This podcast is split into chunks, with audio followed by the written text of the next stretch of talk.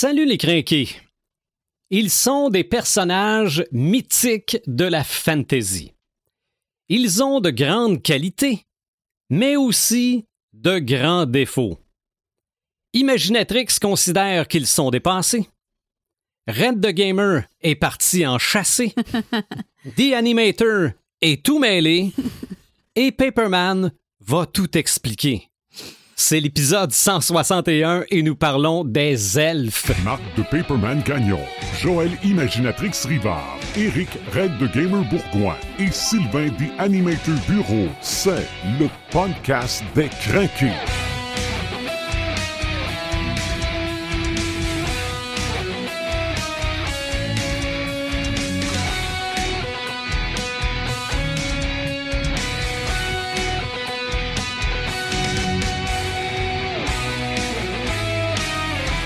C'est presque un fantasy numéro, je sais pas quoi, là, à quel niveau on est rendu en matière de fantasy? Oh, peut-être plus que ça.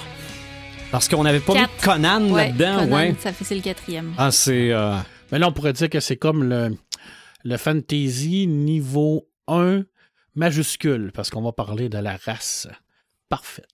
uh-huh. Paperman, salut. Salut. Imaginatrix, salut. Salut. Et Red the Gamer est en GN, Yes. donc grandeur nature, où il va probablement côtoyer des elfes qui auront le malheur, eux, de le, côto- de le côtoyer. Peut-être même qu'il va en tuer quelques-uns. Je ne sais pas. On sait jamais. On sait jamais. Joël, explique-nous le contexte de l'épisode. Pourquoi tu voulais qu'on parle des elfes aujourd'hui? Écoutez, euh, ben moi j'écris de la fantasy. Puis euh, quand j'ai commencé à écrire de la fantasy, honnêtement, je me suis pas trop posé de questions. J'ai été beaucoup inspirée par Tolkien évidemment, mais euh, je me suis comme pas trop posé de questions. J'ai mis des elfes automatiquement parce que pour moi c'était comme la norme dans un univers ça- de fantasy. Ça venait avec. Exactement. Puis là, ben, j'écris la suite de mon premier roman, le- la suite du Berger des loups, et je retombe avec des scènes, avec des elfes, puis je me dis, oh mon Dieu, qui sont ennuyants. à l'extrême, qu'est-ce que je fais avec ça? Je suis donc bien mal barrée. Et euh, fait que j'ai- écrit un article sur mon blog justement par rapport à cette problématique d'auteur-là. Je, je savais pas euh, comment démêler ça. J'ai sorti quelques solutions en tant qu'auteur là, que, que je pourrais euh, travailler pour rendre ce peuple euh, de fantasy-là un peu plus intéressant, de rendre au moins les scènes un peu moins ennuyantes. Parce que c'est ça, je les avais vraiment conçus là, de la façon dont ils sont extrêmement parfaits, ils n'ont pas de défauts. Euh, puis, évidemment, ben, ça devient ennuyant. Je me suis dit, ça serait bien de replonger vraiment Mhm. dans, dans, dans les sources, tu sais, d'aller voir euh, d'où ça vient exactement, les elfes, puis, euh, tu sais, qu'est-ce qui a inspiré Tolkien avant que Tolkien m'inspire, euh, comment que ça a été traité dans la fantasy. Et euh, je me suis rendu compte que dans les dernières années, j'en ai pas lu beaucoup. J'en ai pas lu tant que ça des, de la fantasy avec des elfes. Honnêtement, quand j'ai découvert euh, Tolkien, j'en ai lu quelques-uns à cette époque-là. On dirait que c'était comme la grosse mode, mais là, ça, ça semble s'être dissipé. Fait que je me demandais, c'est-tu parce qu'ils sont comme euh, passés date? C'est-tu parce que c'est dépassé? Ou c'est juste que ça s'est transformé en d'autres choses? Ok. puis je le vois plus? C'est parce qu'on est rendu au quatrième âge. Ah, ben, Officiellement, donc c'est l'âge des hommes. c'est une très bonne explication. Uh-huh. Donc, tu savais aussi qu'en ayant Paperman en studio, il allait Oui, peut-être te détruire ça. Les que- belles qualités des elfes. Mais moi, je vais vous écouter parler, là, parce que c'est même pas une blague que je suis mêlé raide. Parce que, Ok. explique pourquoi t'es mêlé raide. Ben, ça, ah, ça, ça me fait plaisir de l'expliquer. C'est que j'essaie de faire un peu de recherche avant des podcasts, de voir la place de notre élément central dans la culture pop. Donc, je prends la voie facile, je m'en vais sur Google et je marque Elf dans la culture pop ou en anglais Elf in pop, in pop cu- culture. Ça me sort les lutins du Père Noël, Oui. ça me sort les euh, mascottes des, des- des céréales euh, Rice Krispies. Cric, crac, croc. Cric, crac et croc. Fait que là, je me suis dit, oh, tabarouette, ça part mal. Et en plus, dans ma tête, Clochette, Mhm. La fée clochette. c'était une elfe, le petit bonhomme qui se promène autour de Guts dans la série de, de manga euh, japonais, le, le Be- Berserk. Ouais. Il dit qu'il est un elfe. Mais c'est comme une fille. Ouais, fait que là, là, On t'a perdu. Mais les, les, les, les euh, farfadets. ben oui, ben c'est- c'est c'est entièrement normal d'être perdu dans tout ça. OK, bon, ben, je suis content. La- je suis un perdu raison- normal. La raison est très simple, puis elle remonte euh, à l'époque médiévale où on euh, faisait pas vraiment de différence entre tout ce qui était les êtres féeriques, le peuple des fées. Le petit peuple des fées. Ouais. Euh, fait que ça pouvait rentrer là-dedans les nains, les lutins, les gnomes, les fées, les elfes, les, euh, tu sais, nommez-les les farfadets si tu veux. Euh, fait que tout ça s'intermélangeait, puis souvent les, les, les, les contes et les récits à l'époque étaient repris et re-repris. Ouais, ouais, Ce ouais. qui pouvait faire qu'un seul personnage pouvait changer de nature dans, au fil des histoires. Fait que ça, ça. devenait extrêmement confondant. Euh, ces légendes-là, elles sont surtout euh, nordiques, scandinaves, euh, germaniques aussi et anglo-saxonnes, Celtique. celtiques. Et euh, fait que ça va varier d'une place à l'autre. Il y a même des, un texte islandais dans lequel on confondait les nains et les elfes en disant que les nains habitaient au pays des elfes noirs. Ce qui est euh, dans Donjon quand même euh, exact parce que les elfes noirs y habitent euh, Dans- sous la Ouais, terre. Tout à fait. Alors, euh, mais à ce moment-là, on les, on les interchangeait comme si c'était la- les deux la même personne, les elfes noirs et les nains. Puis on sait aussi qu'aujourd'hui, euh, c'est comme deux peuples dans la fantasy qui s'opposent l'un à l'autre. OK. Fait qu'il y avait comme pas vraiment de définition claire de tout ça. Euh, ce qu'on savait d'eux, c'est que c'était des êtres magiques maléfiques. Ils étaient souvent reliés à des trucs négatifs. Euh, c'était des créatures de la nuit, des créatures cauchemardesques, Les joueurs de tour. des joueurs de tours Souvent reliés à des dieux. souvent, c'est ça, souvent relié à des dieux. Et on retrouvait aussi souvent une expression qui euh, parlait de traits d'elfes, de, de recevoir des traits d'elfes ou de tirer des traits d'elfes, euh, ou de- des flèches d'elfes même, où ça pouvait être interchangeable avec les fées et tout. Mais ces flèches d'elfes-là faisaient référence soit à des sortilèges qu'on lançait ou à des euh, maladies, quoi que ce soit. Fait que quand quelqu'un tombait malade, on savait pas trop pourquoi, ben ça pouvait être parce qu'il de reçu euh, une flèche d'elfe. OK. D'où, un peu plus tard, ça se lie avec le fait que les elfes deviennent peut-être des archers. Euh, à l'époque médiévale aussi, ce qu'ils ont fait, c'est qu'ils se sont mis à faire des liens entre euh, ces- ce peuple des fées-là et les, euh, la mythologie grecque. Alors, euh, par exemple, les nymphes ou les dryades ou tout ça, on les associait des types d'elfes. On a comme essayé de faire un, un genre de lexique, si on veut, par rapport à ça pour les relier. Puis, ça a amené l'idée que les elfes, c'est un peuple très ancien. Ça remonte au temps de l'Antiquité. Fait que ça a comme un peu posé cette base-là là, de, longévité puis de, temps très ancien.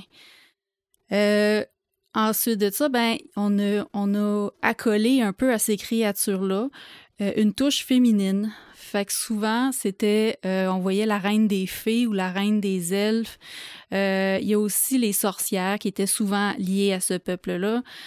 Euh, fait que ça a mené, comme beaucoup plus tard aujourd'hui, à l'époque contemporaine, à cette image de l'androgynie Oui. chez Oui, c'est vrai. qui sont euh, avec des traits très féminins, les cheveux longs, euh, une silhouette élancée et tout. Ça, ça a comme un peu dérivé de là. Euh, comment on a fait un jour pour s'en démêler, tu sais, pour s'en sortir, arrêter ça. de mêler, Qui a décidé qu'un elfe est un elfe? C'est ça. Ben, euh, il y a plusieurs, il y a eu plusieurs représentations, mais là où ce qu'on a fait la distinction entre le terme fée et le terme elfe, ça vient de Monsieur Tolkien. Euh, en français, c'est quand que son œuvre a été traduite dans les années 70, je crois. Euh, c'est à partir de ce moment-là qu'on a vraiment distingué les deux. Mhm. Ça- c'est quand même assez récent euh, dans l'histoire. Puis, ce que je trouve très intéressant, c'est qu'aujourd'hui, la façon dont on traite les elfes dans la fantasy, c'est qu'il y a deux façons de le faire qui sont très en opposition l'une de l'autre. La première, c'est vu que on, associe ce peuple-là à la nature, euh, souvent aux, îles, puis tout ce qui est euh, la sagesse et tout, ben, euh, on va souvent associer ça aux Premières Nations. Euh, des, des gens qui sont extrêmement sages, qui sont extrêmement en contact avec la nature. Et on, va, ça, on va essayer d'associer ça à ces peuples-là. Mais à l'inverse, on peut faire exactement le contraire, c'est-à-dire utiliser leur côté parfait, euh, leur longévité, leur intelligence, euh, tout ce qui les rend supérieurs aux autres, Mhm. et euh, voir ça sous l'angle d'une espèce de suprématie blanche, où les elfes deviennent un peu plus comme des tyrans, un peu, où ils, re- ils reprennent leur côté maléfique qu'on leur donnait dans les dans l'époque médiévale. Fait que je trouve que cette opposition-là est extrêmement intéressante. Il y a vraiment euh, quelque chose à aller chercher là-dedans. Mais euh, c'est ça. Moi, quand j'ai écrit mon article sur le blog, j'avais vraiment des questions à Marc. parce que, Ben, en tout cas, sûrement pas à moi. parce que, comme je vous l'ai dit, là où il y a eu un gros tournant, ça a vraiment été avec Tolkien. Puis j'aimerais ça connaître Tolkien de où qui a pris son inspiration dans tout ça.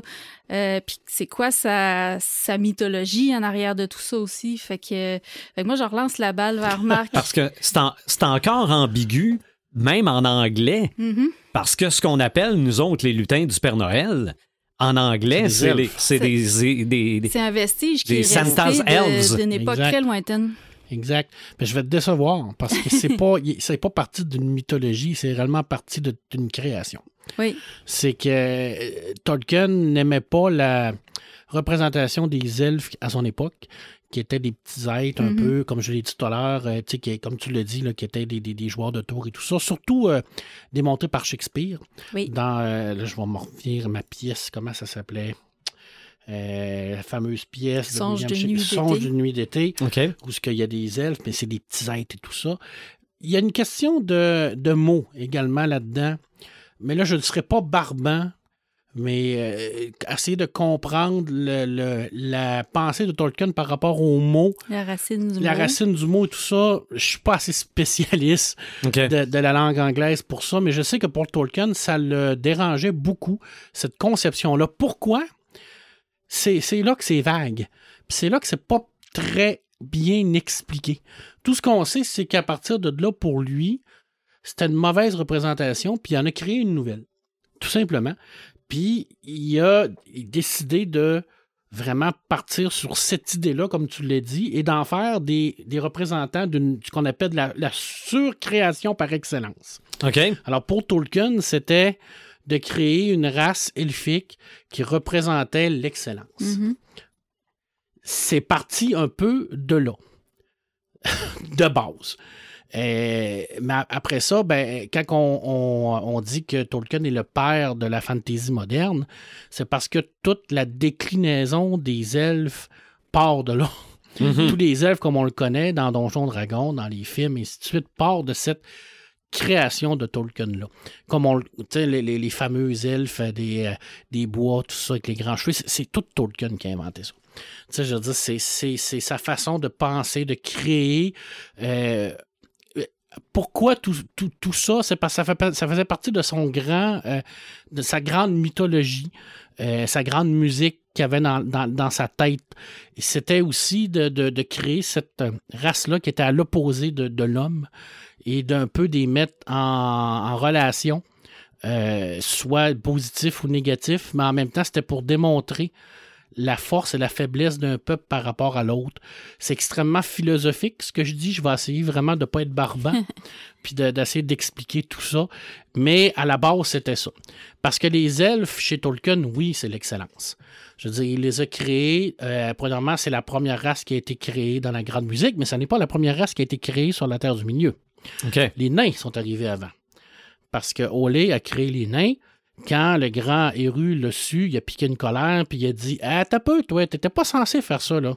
Dans la grande musique, c'était les elfes qui se réveillaient en premier. C'était pas les nains. Fait qu'il a dit à Olé Tu vas les détruire. Et là, Olé, il dit D'accord, parce que c'est comme Eru, c'est comme le, le Dieu suprême, mais il a vu tellement l'amour qu'il y avait pour les nains qu'il a dit garde-les, transforme-les en pierre. Quand les elfes vont avoir apparu, ils vont avoir été le premier peuple à venir sur la Terre, tu vas pouvoir les réveiller et c'est sacré, les Ça- sept pères nains. Ça fait penser à Prométhée. Un peu, tout à fait, clairement. Prométhée qui a créé les humains avec le désaccord de, de, du, de- de euh, de- Zeus. de Zeus, mais qui a quand même réussi Mm. à, à- à- à les garder comme ça. Oui, parce que Tolkien s'est beaucoup basé sur la mythologie euh, Mhm. qui existait, surtout Ben la, oui. la mythologie scandinave. C'est un spécialiste de la mythologie scandinave. Fait qu'il a fait beaucoup d'études là-dessus, beaucoup de lectures également. Fait qu'il y avait également la possibilité d'avoir accès à ces livres-là puis de les lire parce qu'il parlait la langue. Pour lui, c'était facile d'aller chercher ça. Mais même encore à ça, les elfes, comme on les connaît, ça n'existe pas dans la mythologie scandinave. Mm. Les, les elfes grands, gentils, euh, c'est une création de Tolkien. C'est vraiment sorti de sa tête. Les, les elfes de Tolkien, est-ce qu'ils étaient vraiment grands ou ils Oui. étaient plus. Ah, OK. Ils c'était- pas comme dans Donjon. Ben, en fait, en fait, au début de tout, euh, les premières histoires du, du- de la mythologie de Tolkien, euh, on expliquait que les elfes eh, commençaient à, à rapetisser un peu parce qu'ils perdaient un peu de leur pouvoir puis ils disparaissaient un peu. D'ailleurs, les, les premiers euh, races de nains qui étaient les Noldis, qui vont devenir des Noldor, Tolkien les appelait les gnomes. Oui. Puis euh, il a changé de nom parce que là, ça portait en confusion avec les gnomes. Mhm. Là, les gens, ils se sont dit, ben là, les gens seront pas capables de faire la différence avec les noms et tout ça. Fait que ça a changé pour les Noldis, qui est devenu les Noldor. Les Noldor, qui est la race d'elfes la plus évoluée, la plus élevée dans, dans la mythologie de Tolkien. Euh, mais oui, euh, au début, c'était variable. C'était pas encore clair. Ce qu'il faut savoir avec Tolkien, c'est qu'il a tellement écrit de choses qu'il n'y avait jamais quelque chose de clair. Puis ça év- évoluait avec le temps. Fait que les premières écrits de Tolkien, puis ce qui est écrit à la fin, puis possiblement que s'il était encore vivant aujourd'hui, ça changerait. Parce qu'il était, il était pas capable de, de, de, de, de- de terminer quelque chose puis de le mettre dans du béton. Pour lui, c'était toujours en gestation. OK. Bé- Bérène et Lucienne, c'est un bon exemple justement de, de. Bérène qui a changé de gnome à. Exact. euh, Oui, oui, parce que c'était même, au départ, c'était un elfe. Oui. Puis là, il est, il est redevenu humain. Ça, je vais, je vais en revenir avec Lucienne, parce que ça, c'est une belle histoire. Et, et, euh, Tolkien a amené aussi cette. Tu disais tout à l'heure, les nains, les elfes, c'est Tolkien qui a amené cette confrontation entre les deux peuples. Je dire, c'est lui, là, tu sais, le- le- le- l'idée belliqueuse qu'on a entre les, uns, les elfes, puis les, Mhm. les elfes, puis les nains qui se battent, puis qui s'aiment pas, tout ça. Euh, bon, c'est pas aussi tranché que ça dans l'œuvre de Tolkien, mais il y a quand même une, une, certaine froideur entre les deux, parce que c'est ces deux peuples qui sont, sont très différents, mais en même temps, ils sont très semblables. Les, les, les nains, ils aiment, travailler le- les- la pierre, c'est des orfèvres incroyables, euh, ils travaillent le métal et tout ça. Les elfes aussi font ça. Je veux dire, ils ont, beaucoup de points en commun, mais en même temps, ils sont éloignés par la, la certaine perfection que, que- que les elfes ont et que les nains n'ont pas. Il y a une certaine amélosité par rapport à ça, mais c'est pas tranché comme ça, parce que dans, l'histoire de Tolkien, il y a quand même beaucoup de collaboration entre les deux peuples.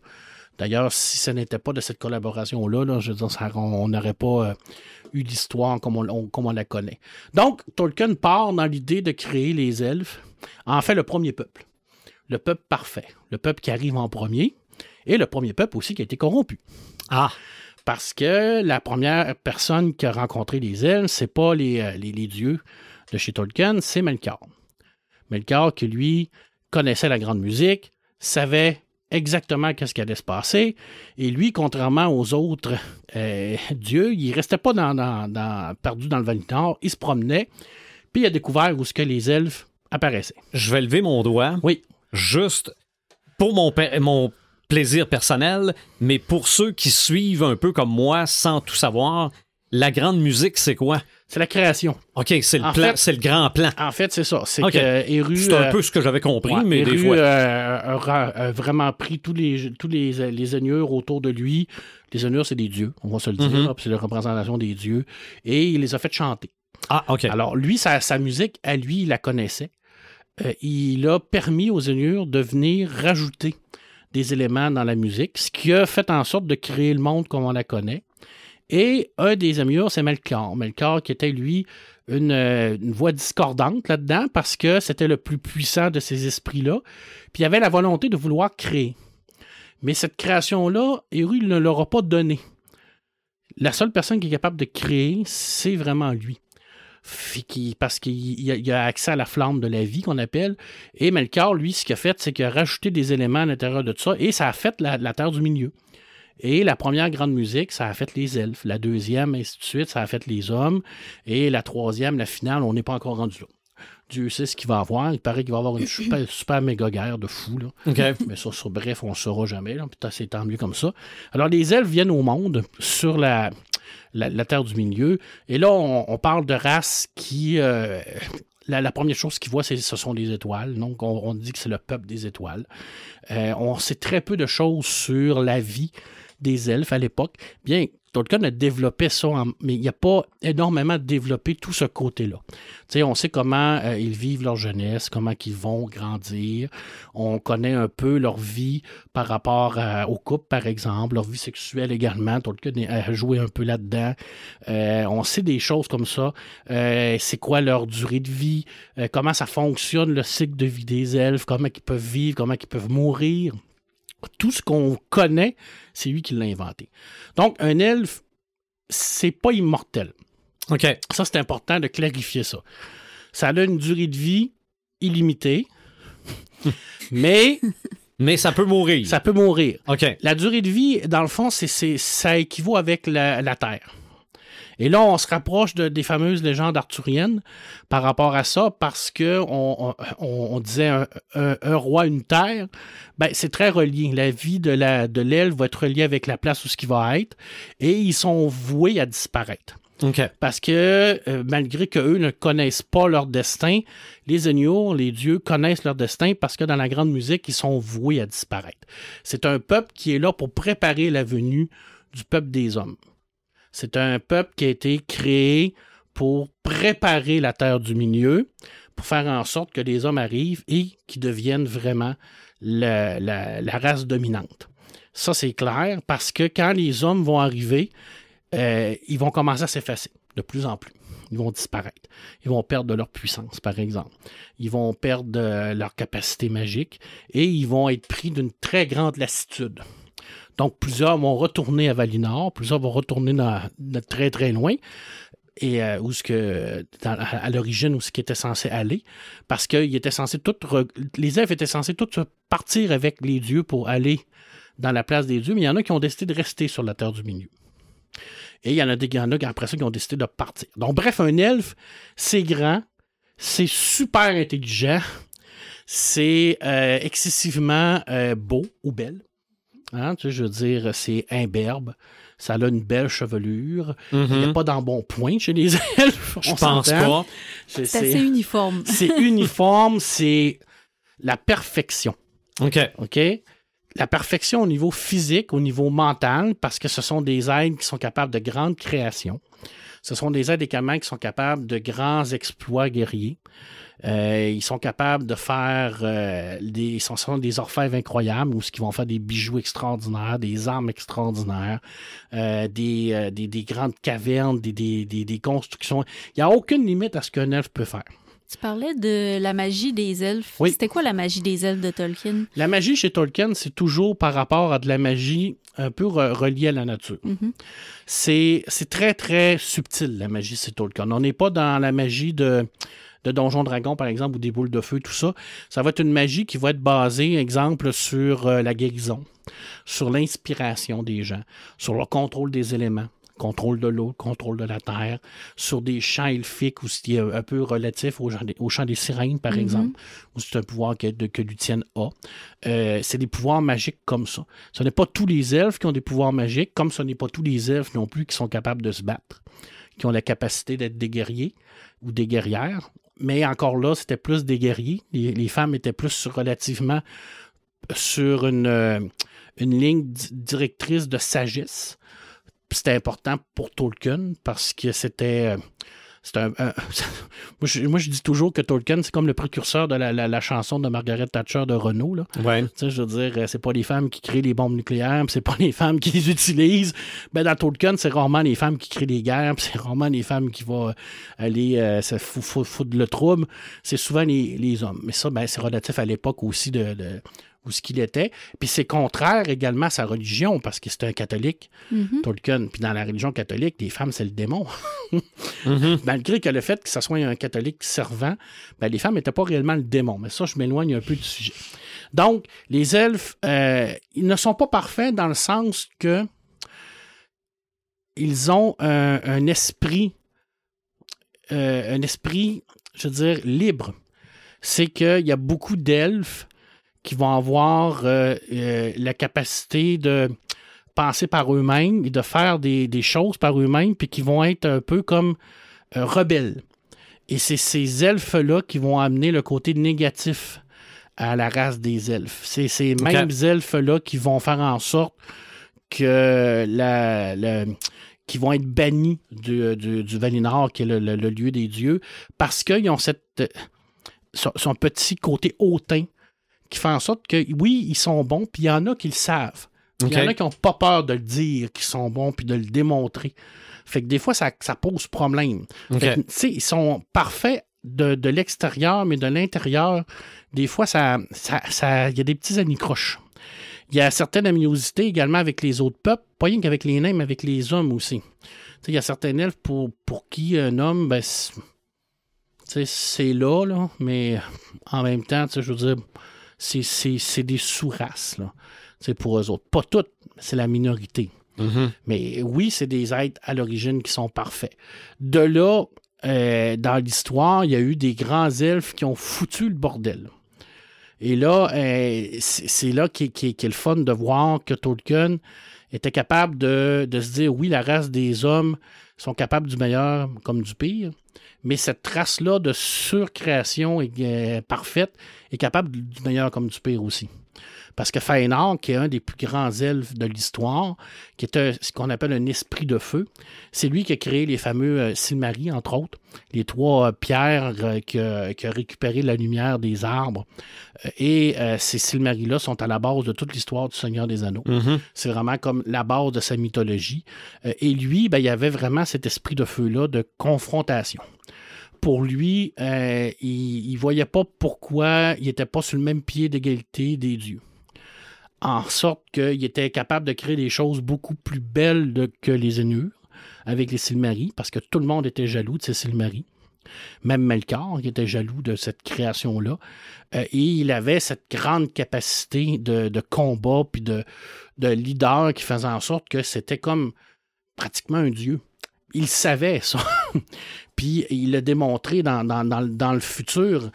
Euh, et ben, ça, ça démontre le mauvais côté de ces elfes-là. Et qui- ce côté-là, ça a été repris également dans, dans la, dans, le, dans la culture pop avec les elfes, par exemple, dans, dans, chez euh, Donjon Dragon, où on va avoir des elfes qui peuvent être méchants ou qui peuvent être bons. euh, ou qui peuvent être neutres. On peut avoir les elfes noirs, exemple.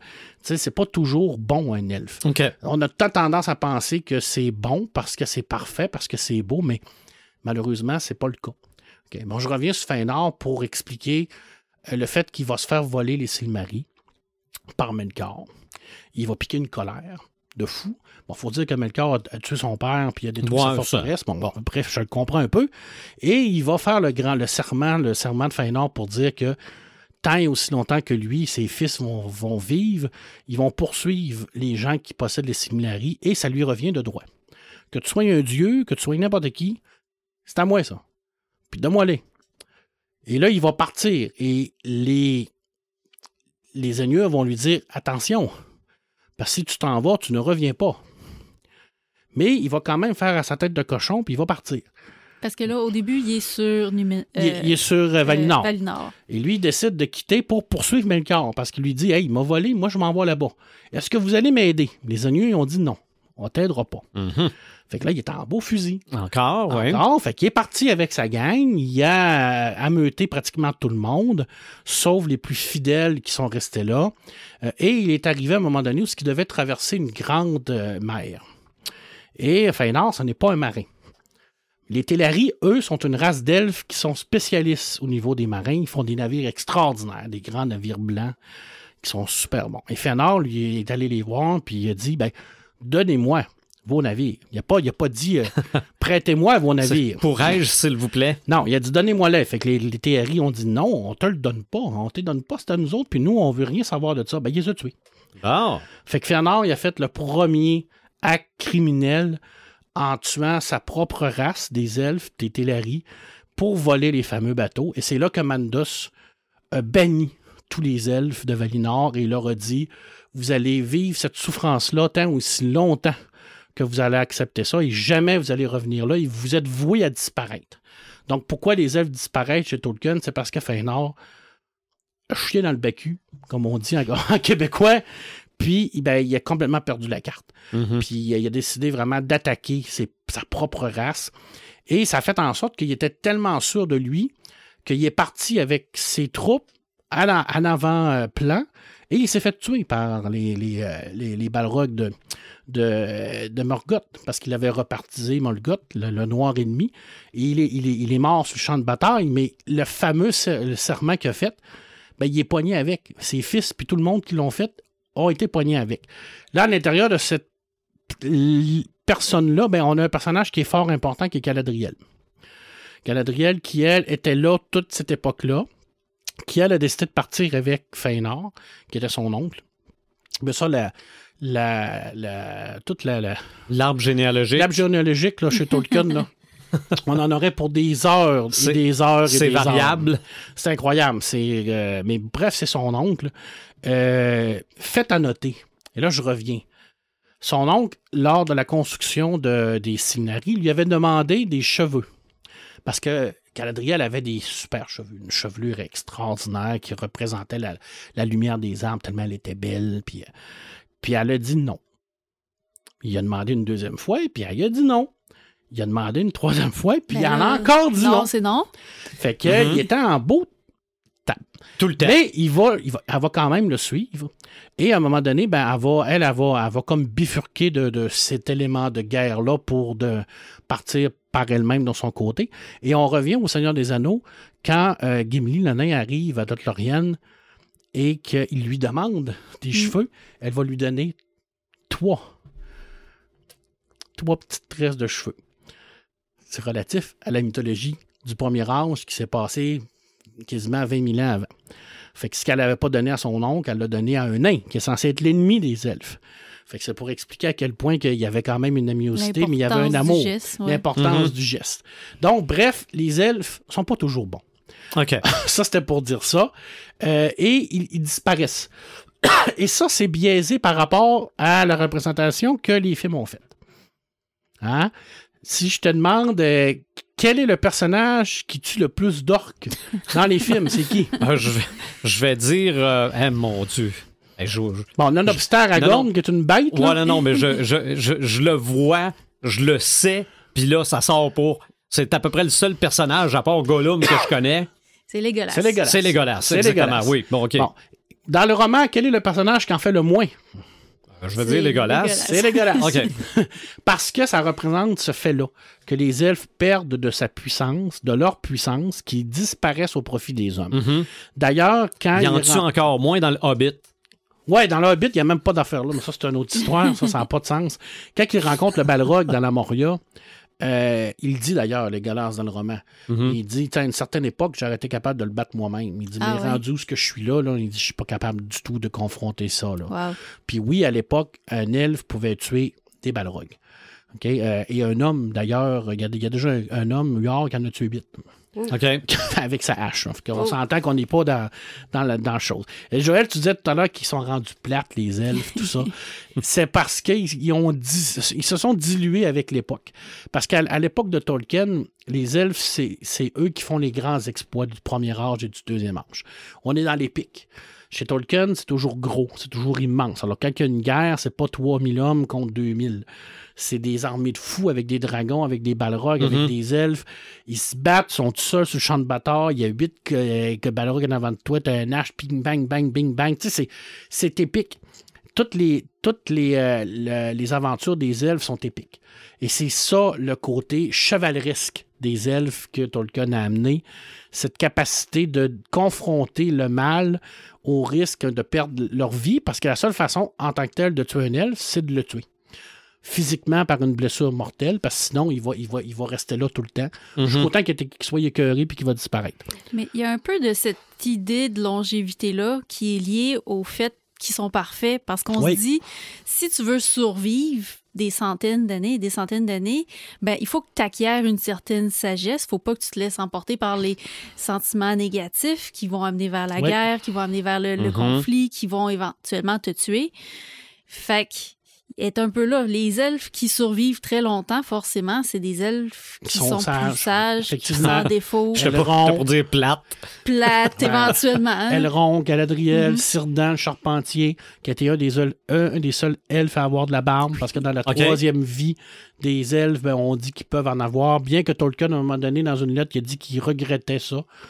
Fait que ça, c'est Il, il a mis de la barbe parce que c'était à la mode cette année-là. Probablement, tu sais, je veux dire, c'est- c'est- tu sais, il y, a- il y a plein d'affaires quand tu Mhm. lis les lettres là, de Tolkien que tu te rends compte que c'était pas tout coulé dans le béton, son affaire. Là. Il envoyait des lettres euh, de 10-12 pages à des gens pour dire Ouais, mais là, tu sais, j'ai écrit ça, mais en fin de compte, je voulais pas vraiment. Puis là, ouais, peut-être que je vais le corriger ou non. Ouais, peut-être. Il était un peu mêlé.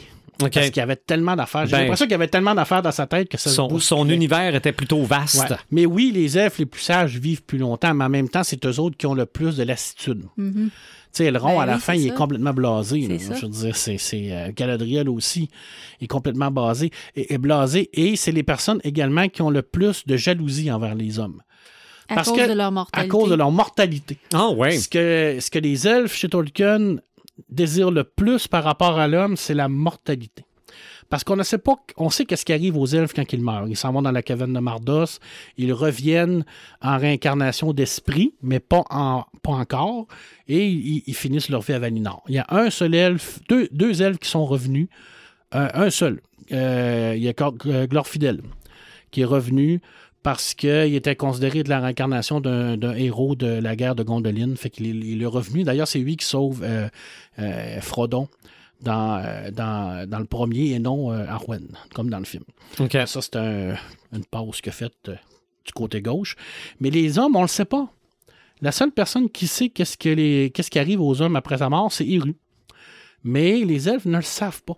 Et ce qui, euh, ce qu'ils veulent et ce qu'ils regrettent le plus, c'est la capacité aux hommes, dans le court laps de temps qu'ils ont, parce que par rapport aux elfes, la vie d'un homme, Oui. c'est un claquement de doigts.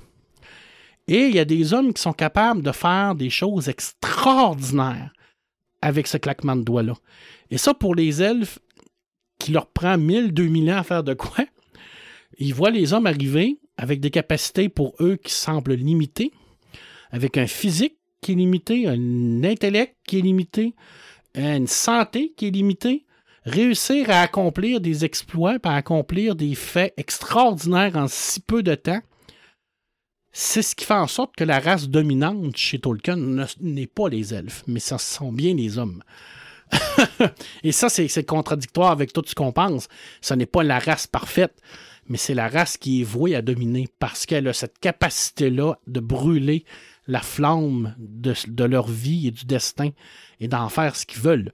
Un elfe n'a pas réellement la possibilité de faire ce qu'il veut de son destin. Son destin est tracé. L'homme, c'est pas tracé. Jamais, jamais, jamais, jamais.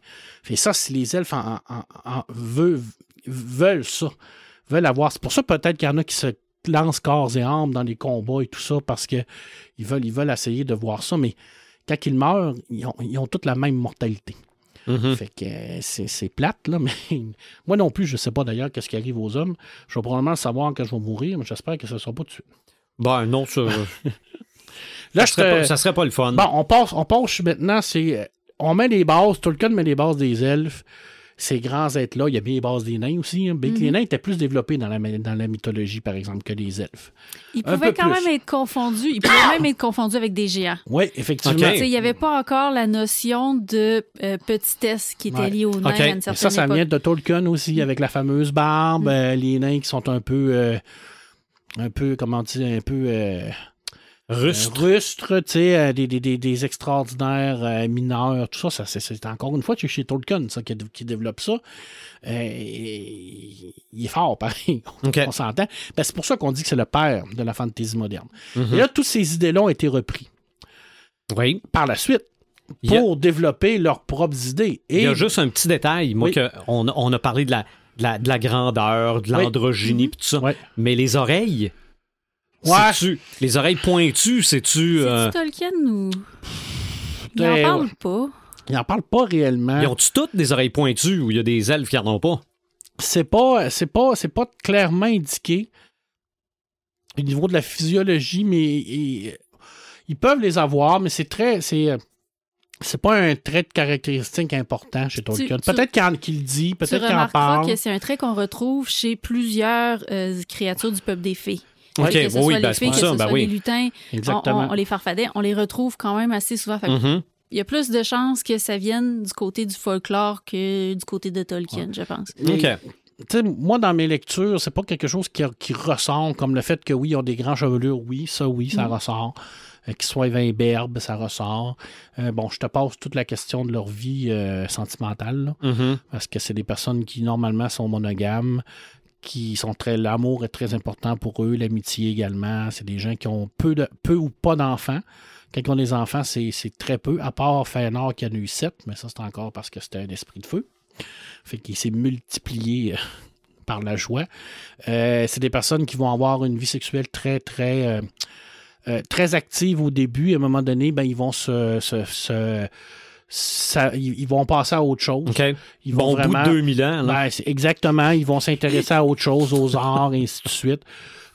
Exact. C'est- ça. Et c'est ça que Tolkien voulait amener. C'est que cette immortalité-là devient une fatalité puis un fardeau pour les elfes. et à un moment donné, ben, ils sont tellement tannés qu'ils disparaissent. Ils s'en vont. Parce que c'est la lassitude et euh, ils disparaissent aux yeux des hommes. C'est pour ça qu'on les voit pas. Euh, c'est pour ça qu'on les voit plus, parce qu'ils ont vraiment disparu. Les, les- à part les elfes, eux qui sont retournés au Valinor, ceux-là qui sont restés ici, ils disparaissent carrément. là. Je veux dire, ils se fondent dans le système. Fait qu'on les voit plus. Alors peut-être qu'il y a un elfe ici à côté de nous. Ah, à peut-être. la place de Red. D'ailleurs, je pense qu'ils sortent beaucoup la nuit. Oui. C'est la première rencontre que les hobbits font avec les elfes, ça se passe la nuit. Exact. Par- Parce qu'ils ont la capacité de, cette capacité de voir dans le noir, parce qu'ils sont nés vraiment sans, sans soleil, là, sans Mhm. lune, c'était Mhm. des étoiles. là. Mais tout ça, c'est très, très. euh, la conception du monde, là, des arbres, des, des lampes, euh, de- du soleil, le similari dans le, dans le ciel qui va devenir le soleil, euh, les demi-elfes, euh, le choix de l'immortalité ou non. Elrond est un demi-elfe Mhm.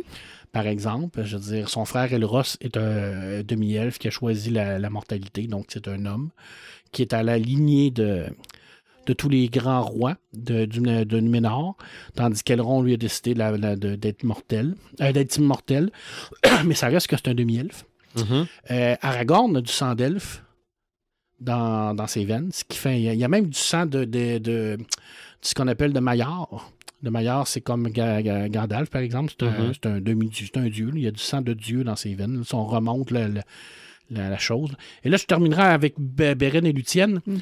parce que ça aussi, c'est une belle histoire. Premièrement, parce que c'est la première euh, liaison entre un homme et un elfe. Ce que Tolkien a amené. La mixiture entre la mythologie et la réalité, dans le fond, avec les, les êtres incroyables et les êtres normaux. Euh, Beren, qui était un homme, bon, je te dirais que c'était pas un homme normal en tant que tel, là, parce qu'il a fait des exploits extraordinaires, là. mais c'est un- c'est un- ça reste que c'est un être mortel. Va rencontrer Lucienne, qui à un moment donné euh, dansait dans la forêt.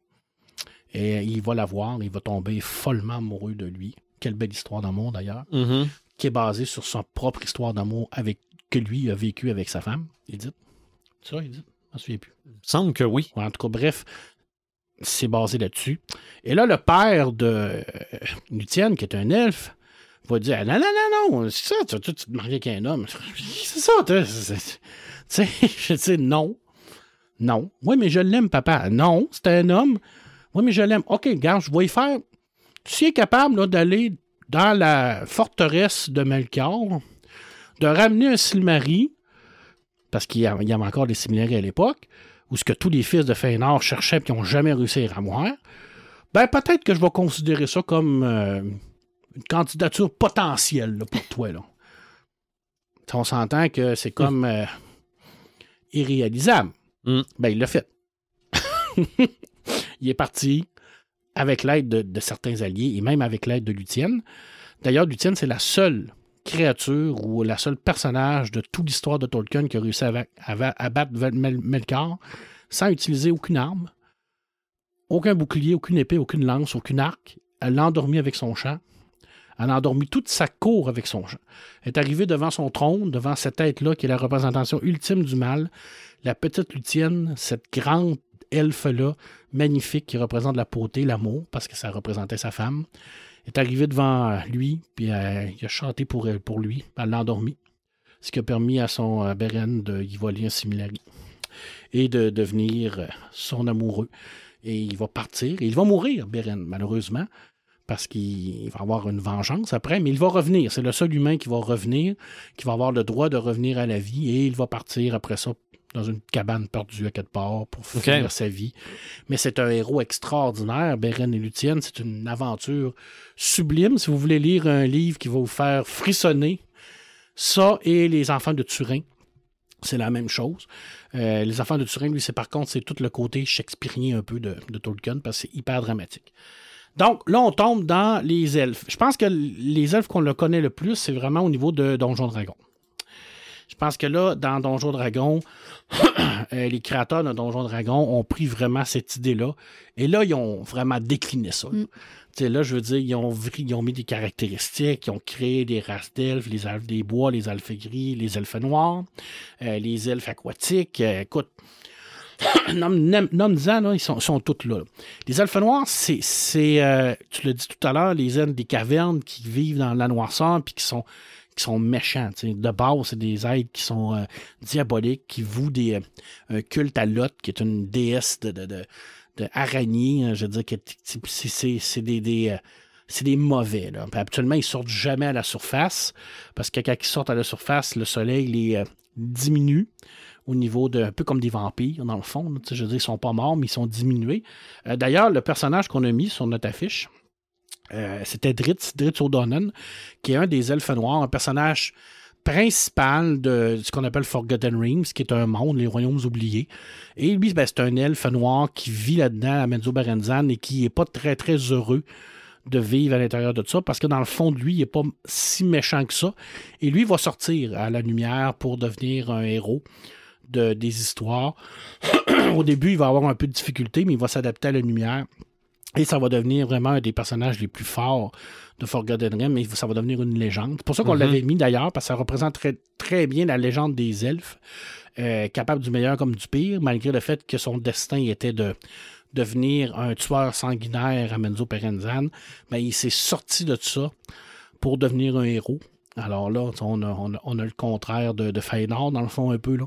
Mais Dritz, c'est c'est beau. Mais Euh, il y a quand même l'air de quelqu'un à avoir de ton bord. Ah, clairement. Je veux dire, il faut pas que tu le- tu l'embêtes là, trop je pense trop. que là. les, les, euh, les, les elfes noirs sont comme beaucoup entraînés euh, au niveau, là, par exemple, pour sortir justement à la lumière du jour, il ben, faut qu'ils soient quand même assez fort. Oui. Fait que oui. ça prend quand même un. Ouais, puis euh, tout l'équipement de, des elfes euh, qui est dans Menzo Berenzan, quand ils sortent, ils perdent l'équipement. Ah oui. Exemple, leurs cottes de mort, leurs épées, leurs pas delphiques. Quand, quand ils voient la lumière du jour, ça fond. Ah ça oui. disparaît. Fait que quand il sort, lui, il perd tout. Donc, Fait qu'il faut qu'il se refasse au complet. là. Hmm.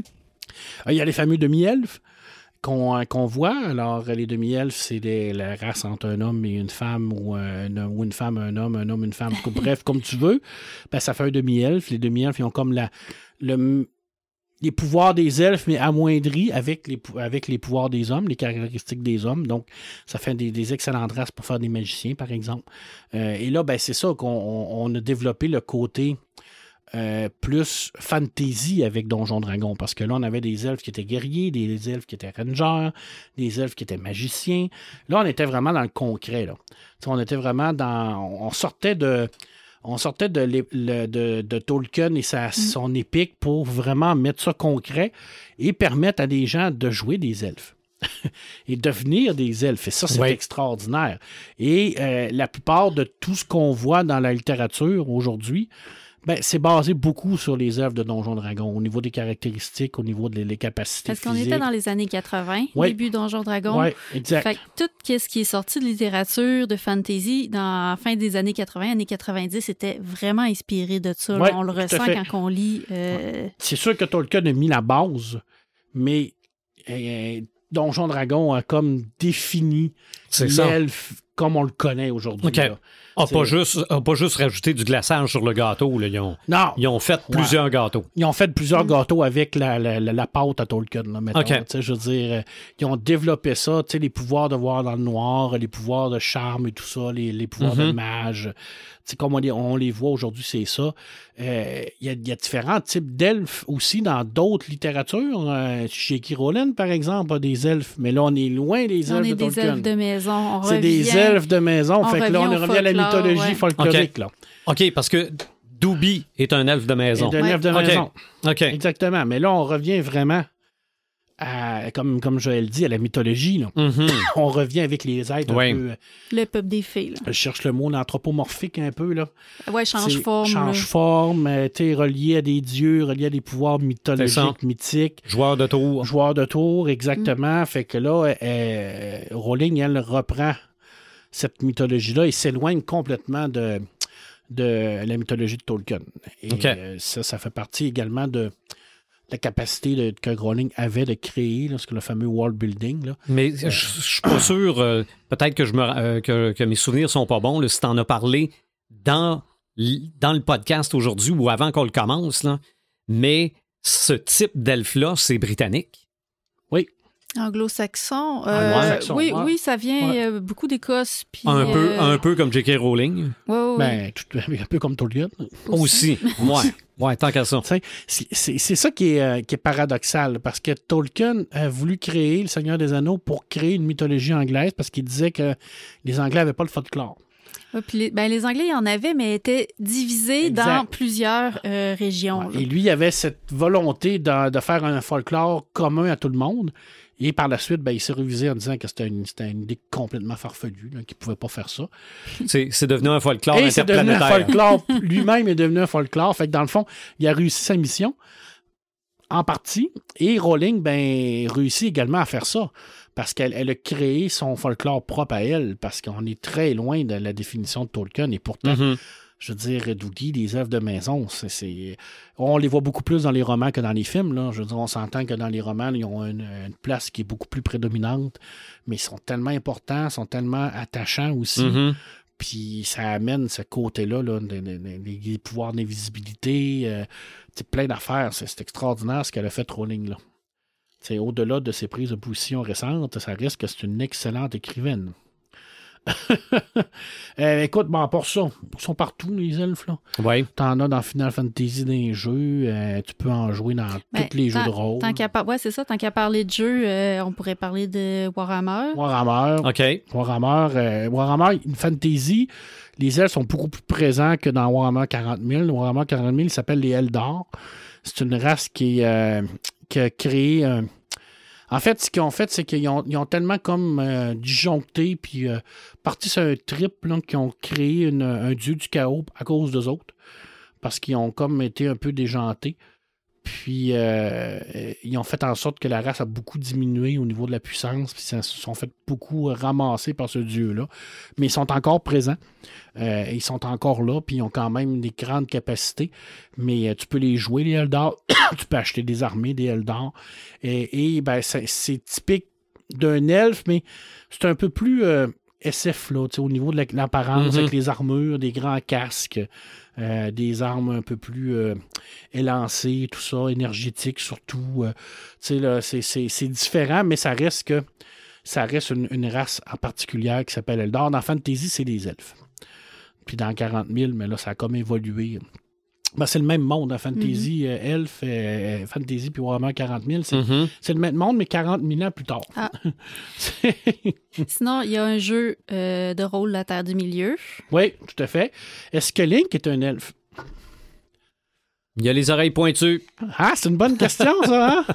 C'est sûr que ça peut être inspiré de ça. C'est sorti en quelle année, Les euh, Iliens, Zelda? sa race est un Ilien. c'est un- Ah, ok. Est-ce que, les Iliens sont des. Ben, c'est là que je me demandais, tu sais, est-ce que on fait juste changer le nom, mais selon les propriétés, ça reste un elfe, tu sais, un elfe Ouais. plus folklorique ou un elfe plus, Plus typique Tolkien. à Tolkien. Ouais, Moi, je ça. pense que c'est exactement le cas. Je veux dire, les créateurs de Zelda ont voulu créer un personnage elfe, puis ils ont voulu vraiment comme créer leur propre monde. Puis ont trouvé un nom, mais ça reste que c'est un elfe, là. Je veux dire, au niveau de la morphologie. Mm. Bien qu'il soit petit, mais il y a la caractéristique des Ben. oreilles pointues. Oui, ben, il est petit dans les premiers premiers jeux, Ouais, mais je veux dire, les récents, là, euh, Il est un Ouais. peu plus grand. qui est un peu plus grand. ouais. Ouais. Puis c'est vrai qu'il y a quand même les traits assez... euh, Très tiré. Ouais. euh, ouais, il fait pas dans bon point. Non, non. Ça, c'est une caractéristique euh, Il des est habillé en vert. Mais tu sais, Ouais. il mange du lampasse, fait que ça, fait en sorte que ça. T'es pas obligé de, de manger beaucoup. là. Mhm. D'ailleurs, tu sais, cette, cette caractéristique-là est reprise beaucoup dans les, euh, les parodies, là, tu sais, les, les mangeurs de salade, là, puis Ouais, ouais. les, les végétariens, surtout dans le donjon de Naelbeck, par exemple, là, où ce que là, l'elfe est, est, est une elfe complètement farfelue et idiote. C'est, c'est con- contrairement le contraire. Normalement, c'est les, les personnages les plus intelligents. mais Là-dedans, elle est complètement euh, niaiseuse, euh, tarte euh, absolue. Là. Je veux dire, c'est, c'est pour démontrer ça. Ils jouent avec les, les, les, les contraires. Et Mhm. ben, c'est une mangeuse de salade. OK, bon.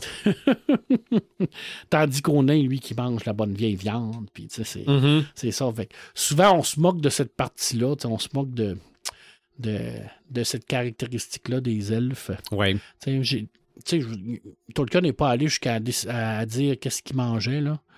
Je- je- ils chassent, c'est des chasseurs, fait qu'ils doivent même manger de la viande aussi. C'est que parce qu'ils ont un métabolisme probablement beaucoup plus. euh, C'est ça, oui. Ils ont 2 milliards pour se mettre en forme aussi, ça aide. Et plus, là. je Il y a ça. je dire, on compte. euh, elles auront euh, plus que 5000, là. Fait que, je dire, c'est, euh, Mais t'imagines-tu comment c'est long? Mm. Sûrement. Tu sais, je, je- je regarde des personnes, là, qui ont. Mais on n'a on n'a pas fait un, un épisode d'immortalité. Oui, oui, oui, mais tu sais, c'est ça, c'est ça, c'est... On finit par être blasé puis trouver... Ben, euh, des fois, plus de je- défis, Je, là. regarde des, des personnes qui ont 100 ans puis ils ont tellement l'air à se dire, moi, c'est long. Il me semble que c'est c'est long. mhm. Tu sais, tu te dis euh, 90, 95, je sais pas. hein, tu sais, j'ai- j'ai- Peut-être parce qu'on vieillit, nous, on vieillit. Ouais. Tu sais, les elfes ne vieillissent pas. Ben, ils arrêtent de vieillir à un moment donné. Mais c'est long pareil. Je veux Tu sais, À un dire, moment donné- 5000 à un moment donné, tu as fait le tour là, des projets puis de tout ce que tu peux faire. Ben, Tu sais, je veux dire, t'es là depuis 5000 ans, là. euh, tu sais, jouer aux dames, là, à un moment donné, tu t'écœures, là. Je sais pas, là. Je, veux bien croire que tu performes, puis que tu perfectionnises ton art, puis que tu deviens un extraordinaire auteur. C'est ça. J'imagine qu'après 5000 ans à écrire, tu vas bien finir par écrire un livre qui a de Ah l'allure, oui, oui, tu commences à avoir une belle bibliothèque. mais c'est long sans bon sens. Oui. Ah oui. En tout cas, moi, je trouverais ça long. Mhm. Personnellement, je serais parti me battre. C'est à la guerre, comme, euh, comme le- certaines ont fait pour pouvoir trépasser, parce que Mhm. je ne serais pas été capable. si, euh, si on continue dans les jeux, tant qu'à être là-dedans, Oui. tu veux-tu nous parler de Shadowrun? Oui, mais Shadowrun, je ne suis pas un grand spécialiste de Shadowrun. J'ai joué à. Shadowrun, mais euh, il y a des elfes dans Shadowrun, il y a de la magie. Shadowrun, c'est euh, c'est cyberpunk, mais avec le côté magique. Oui. Donc, c'est intéressant par rapport à ça parce que c'est c'est une race qui est extrêmement forte. Parce qu'ils ont cette capacité à utiliser la magie-là, euh, qui, qui- qui est une magie très puissante. Dans Shadowrun, la magie est très forte. Je veux dire, c'est quand tu es magicien, c'est complexe comme, comme, euh, comme système de jeu, mais ça te trouve plein de possibilités parce que tu n'es pas limité. Tu n'as pas de limitation en tant que tel à ce que tu peux faire. C'est des poules de dés qu'ils appellent. Là. Fait que, mais oui, dans Shadowrun. Et ça, c'est le fun parce que là, tu mélanges le SF et Mhm, les elfes. ça. Donc, tu mélanges vraiment la mythologie des elfes, ces races ancestrales-là. Tu les places dans un élément de, de, de science-fiction avec des ordinateurs, la Mhm. matrice, des armes euh, futuristes, des corporations. Puis là, tu- C'est ça. Au lieu d'avoir l'impression d'être dans le passé, t'es rendu dans le futur. Exact, avec des races de passé aussi. Tu sais, as Mhm. des orques aussi là-dedans dans Shadowrun. C'est extraordinaire. Chez Tolkien, les orques, on n'est pas trop sûr c'est quoi. Il explique à un moment donné que Melkor, la première fois qu'il a rencontré des elfes, il en a capturé, puis il en a torturé pour les faire transformer en orques. Mais il est dans ses lettres, des fois, il dit, d'autres choses. La, la création totale des orques, c'est pas toujours clair. OK. Mais Melkor n'avait pas la capacité de créer. Je l'ai dit, il n'était pas capable de créer des races. Fait que ça, il prenait une. euh, il était capable de, de changer ou de pervertir des choses, mais il était Ok. pas capable de créer des races. Donc, des orques seraient des, Des elfes. elfes. pervertis. Des ailes perverties. Exactement. C'est une, une, une des, des, euh, des hypothèses qu'effectivement, que les premiers orques, ce sont des elfes qui ont été capturés par C'est le, le Mr. Hyde des elfes. Exactement. Parce que Melkor, probablement, qui s'est présenté à eux comme étant un elfe lui-même, parce qu'il avait la capacité, à cette époque-là, il était capable de, de se changer. Euh, il a perdu cette capacité-là plus tard. Euh, je t'ai pas compté la euh, Figolfin, hein?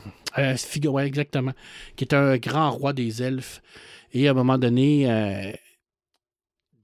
ils, ils sont en guerre perpétuelle contre Melkor, là, parce que les elfes et Melkor, ils s'aiment pas. Mhm. Que Quand ils ont la chance de se péter la gueule, ils se la pètent royalement. Habituellement, ça finit toujours par pas mal d'une victoire de Melkor. Parce que c'est quand même un dieu. Mhm. On s'entend. T'as bien beau être fort comme, comme créature elfique, ça reste que tu te bats contre un dieu. Donné, il perd les pédales un peu, puis il se dit là, là, moi, je t'ai cœuré, je vais aller le confronter. Fait qu'il prend son cheval, son armure, son épée, son bouclier. Tic, tic, tic, tic, tic, tic, tic, tic, ça va devant sa forteresse. Puis là, il dit Toi, là, Margot, viens-t'en, viens te battre. Viens montrer que t'es un homme. Fait que là, tu sais, les Melkor et Margot, il, est là, puis il se dit Ben là, tu je peux comme. Si je dis non, les troupes, ils vont faire quoi, tu sais? Mhm. Ils vont se dire euh, Ah ouais t'es qui, toi? Fait que je, vais y aller, tu sais. Puis il va dire, bon, en même temps, c'est un elfe, là, on l'écraser, là. Ça a fait une bataille épique entre un, homme euh, qui était ben, un elfe qui, était minuscule par rapport à la grandeur euh, extraordinaire de, Morgoth, qui est un géant. Il l'a blessé sept fois au pied avant de mourir écrasé sous les bottes de Morgoth. Et ces sept blessures-là ne sont, jamais refermées. Et depuis cette époque-là, euh, Melkor souffre de ces blessures-là.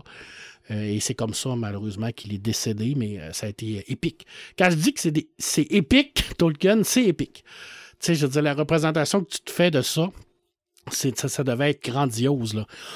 Le combat devant tous ses ennemis, puis de voir Melkor se faire blesser par un petit elfe de rien du tout. Tout ça devant les dieux qui, eux autres, regardaient ça sur leur montagne, puis faisaient rien. Mm. C'est quand même des estines enfoirés, excuse-moi, là. oui.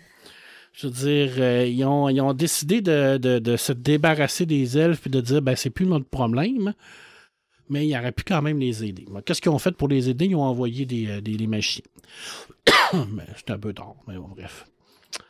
Euh, bon, il y a eu d'autres guerres, là, mais c'était pas. Les autres jeux qu'on aurait avec des elfes, dans ben, les jeux de rôle, on, on le dit, les jeux de. Les jeux de. Jeux vidéo? Les jeux vidéo, je Mhm. pense que c'est assez clair que dans toutes les euh, représentations des jeux de donjons sur vidéo, il y en a des tonnes et des tonnes. Euh, ils sont tout le temps là. Il y a euh, World of, World of Warcraft. Oui, World of Probablement, Warcraft, effectivement. Euh, il y a des elfes dans Eberron, qui est un, un monde de, de choses, mais dans, dans les autres euh, mondes là, de. The, De- The Witcher, c'est un jeu, ça, Ouais, à la ben base? oui, il y a- il y a des. Non, The Witcher, c'est une série, une série de romans. OK, Ah, oui. OK. Parce que, écrit par. parce que euh, dans, dans la série télé, il y a des elfes. Moi, j'ai pas lu Ouais. les romans. Là. C'est la, la saga de Sorceleur qu'on appelle en Mhm, français, ouais. qui a été écrit par un Polonais qui est Sabowski. Sabowski, euh, qui, euh, oui, effectivement, il y a des elfes à l'intérieur de ça. Il y a beaucoup de la mythologie qui reprend euh, à l'intérieur de ça. Puis il y a des elfes dans cette mythologie-là. Il y en a, il y en a dans, dans Aragorn, bien entendu. Eragon, Oui, Aragorn, qui est une super belle série jeunesse. euh, oui. Euh, qui ne vous fiez pas à l'adaptation cinématographique parce que malheureusement, ça ne. Les, Les livres sont 100 fois meilleurs. livres, euh, De- ah oui, sont de, vraiment très euh, bons. Christopher Paolini. Oui, exactement. Dans Artifice Fall, il y a des elfes, et des elfes mais là, on retombe des- Là, on retombe dans le peuple des fées. dans le peuple des fées. Ouais. Mhm. Parce que c'est ça. Il y a les nains, les, les, comme le personnage principal qui est Holly, euh, est à mi-chemin entre la fée puis l'elfe, on dirait. C'est comme un elfe, mais de petite taille. Elle n'a elle n'a pas d'aile pour voler. En fait, elle a comme une espèce de jetpack. Qui, Ah. Parce que c'est ça, dans, dans le monde des fées, c'est le monde souterrain. Ils, ils ont une technologie qui est beaucoup plus avancée que celle des humains qui vivent à la surface. Euh, fait que, tu sais, c'est ça. Le, c'est une fée, mais euh, elle n'a pas ses ailes. Euh, c'est comme une petite personne quand elle est à la surface dans le monde des humains. Elle peut passer pour un enfant, par Mhm. exemple. Fait que euh, oui, c'est vrai, là, on en revient vraiment dans le côté Dans là, le du, monde, du monde des filles, là, du Exactement. peuple des filles. D'ailleurs, il y a un- C'est qui qui a écrit ça? là? Il y a un livre qui s'appelle Le peuple des fées.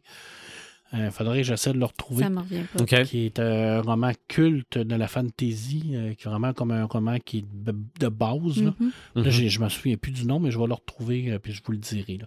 Fait que c'est pas mal ça l'histoire des elfes, mon cher Sylvain. Ok. As-tu d'autres questions pour moi? Ben, moi, je veux juste rajouter deux petites choses. Des puis- trucs, des précisions, euh, Ah. n'importe quoi. Peut-être- Parce que là, j'ai même pas parlé de langage elfique, parce Ah, que dans le fond, là, on aurait jusqu'à demain matin. OK. Euh, puis j'ai été très, très euh, rapide là, sur tout euh, Ok. la vie des elfes. Là, parce que je pense que ça, on commencera pas à discuter non plus de le, le fameux, les fameux cycles de vie des elfes. Tolkien, là, ça serait. euh, Non, moi, il y a juste ma fille qui m'a dit il faut que tu parles de Winx. Ah, mais oui. on est pas mal dans les filles On là est dans aussi. les filles aussi, ouais. Ça, c'est une série manga. Mais Euh, non, je c'est un pense dessin pas. animé qui passe à Télétoon, C'est ça. Je pense qu'ils ont fait une version live action. Puis c'est des fées, mais euh, sont grandeur humaine, me semble. Ils peuvent. OK. ils- ils- je me rappelle plus, me semble, ils se transforment. Ils peuvent venir grandeur humaine. C'est ça. Ben moi, ça me donnait l'impression de la fée clochette, mais que c'était pas Disney. là. Mais tu sais, c'est comme des. Me semble, c'est comme des adolescentes. Ouais. Tu sais, dans si jamais on fait un, un podcast transformation, là, je pense que celui-là, il rentrerait Mhm. là-dedans. là. OK. OK. Ouais, un peu à la À la Ouais. Sailor Moon. Sailor Moon. Ouais, Ouais, ouais. OK. Et moi, moi, pour ma part, le seul petit bout que je veux rajouter, parce qu'on parlait de folklore, on parlait de faiseurs de, de, de, de tours, euh, et du fait qu'en anglais, des lutins du Père Noël, on appelle Ben ça oui. des elfes, là, Oui. ben, il y a tout le phénomène du elf on a Ah, shelf. oui. OK? Le lutin du Père Noël mou, là, Ouais. OK? Qui est revenu à l'avant-plan. Ça fait quoi? 5, dizaine 6 ans, d'années? 10 ans Ouais. peut-être?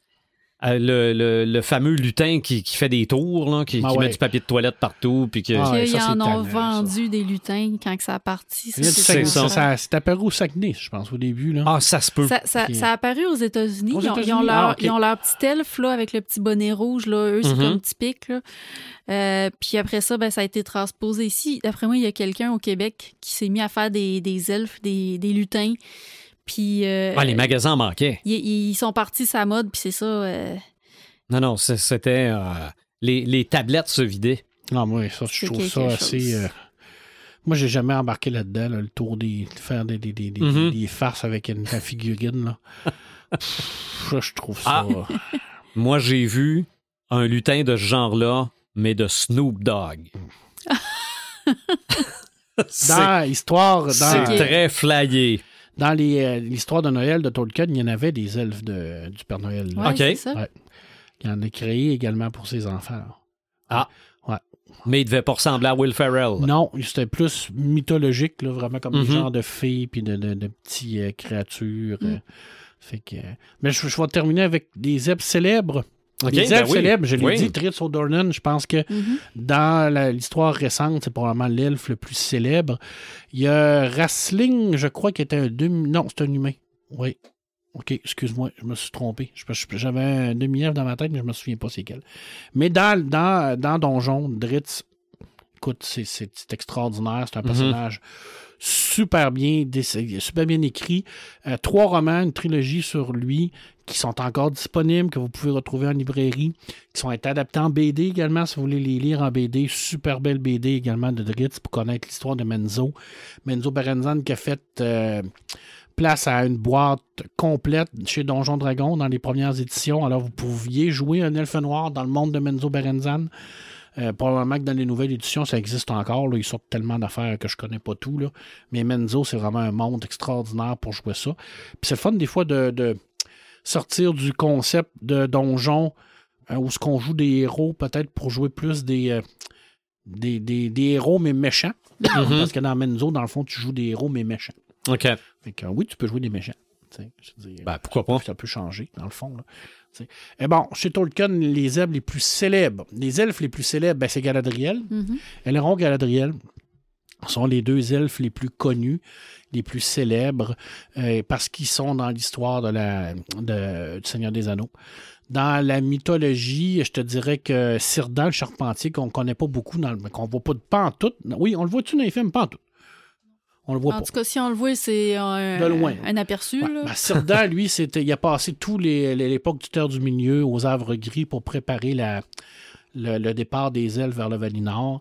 Lui, c'est un des seuls qui a vraiment la barbe parce ça fait tellement longtemps qu'il est là, il a tellement vu de choses qu'il y a comme.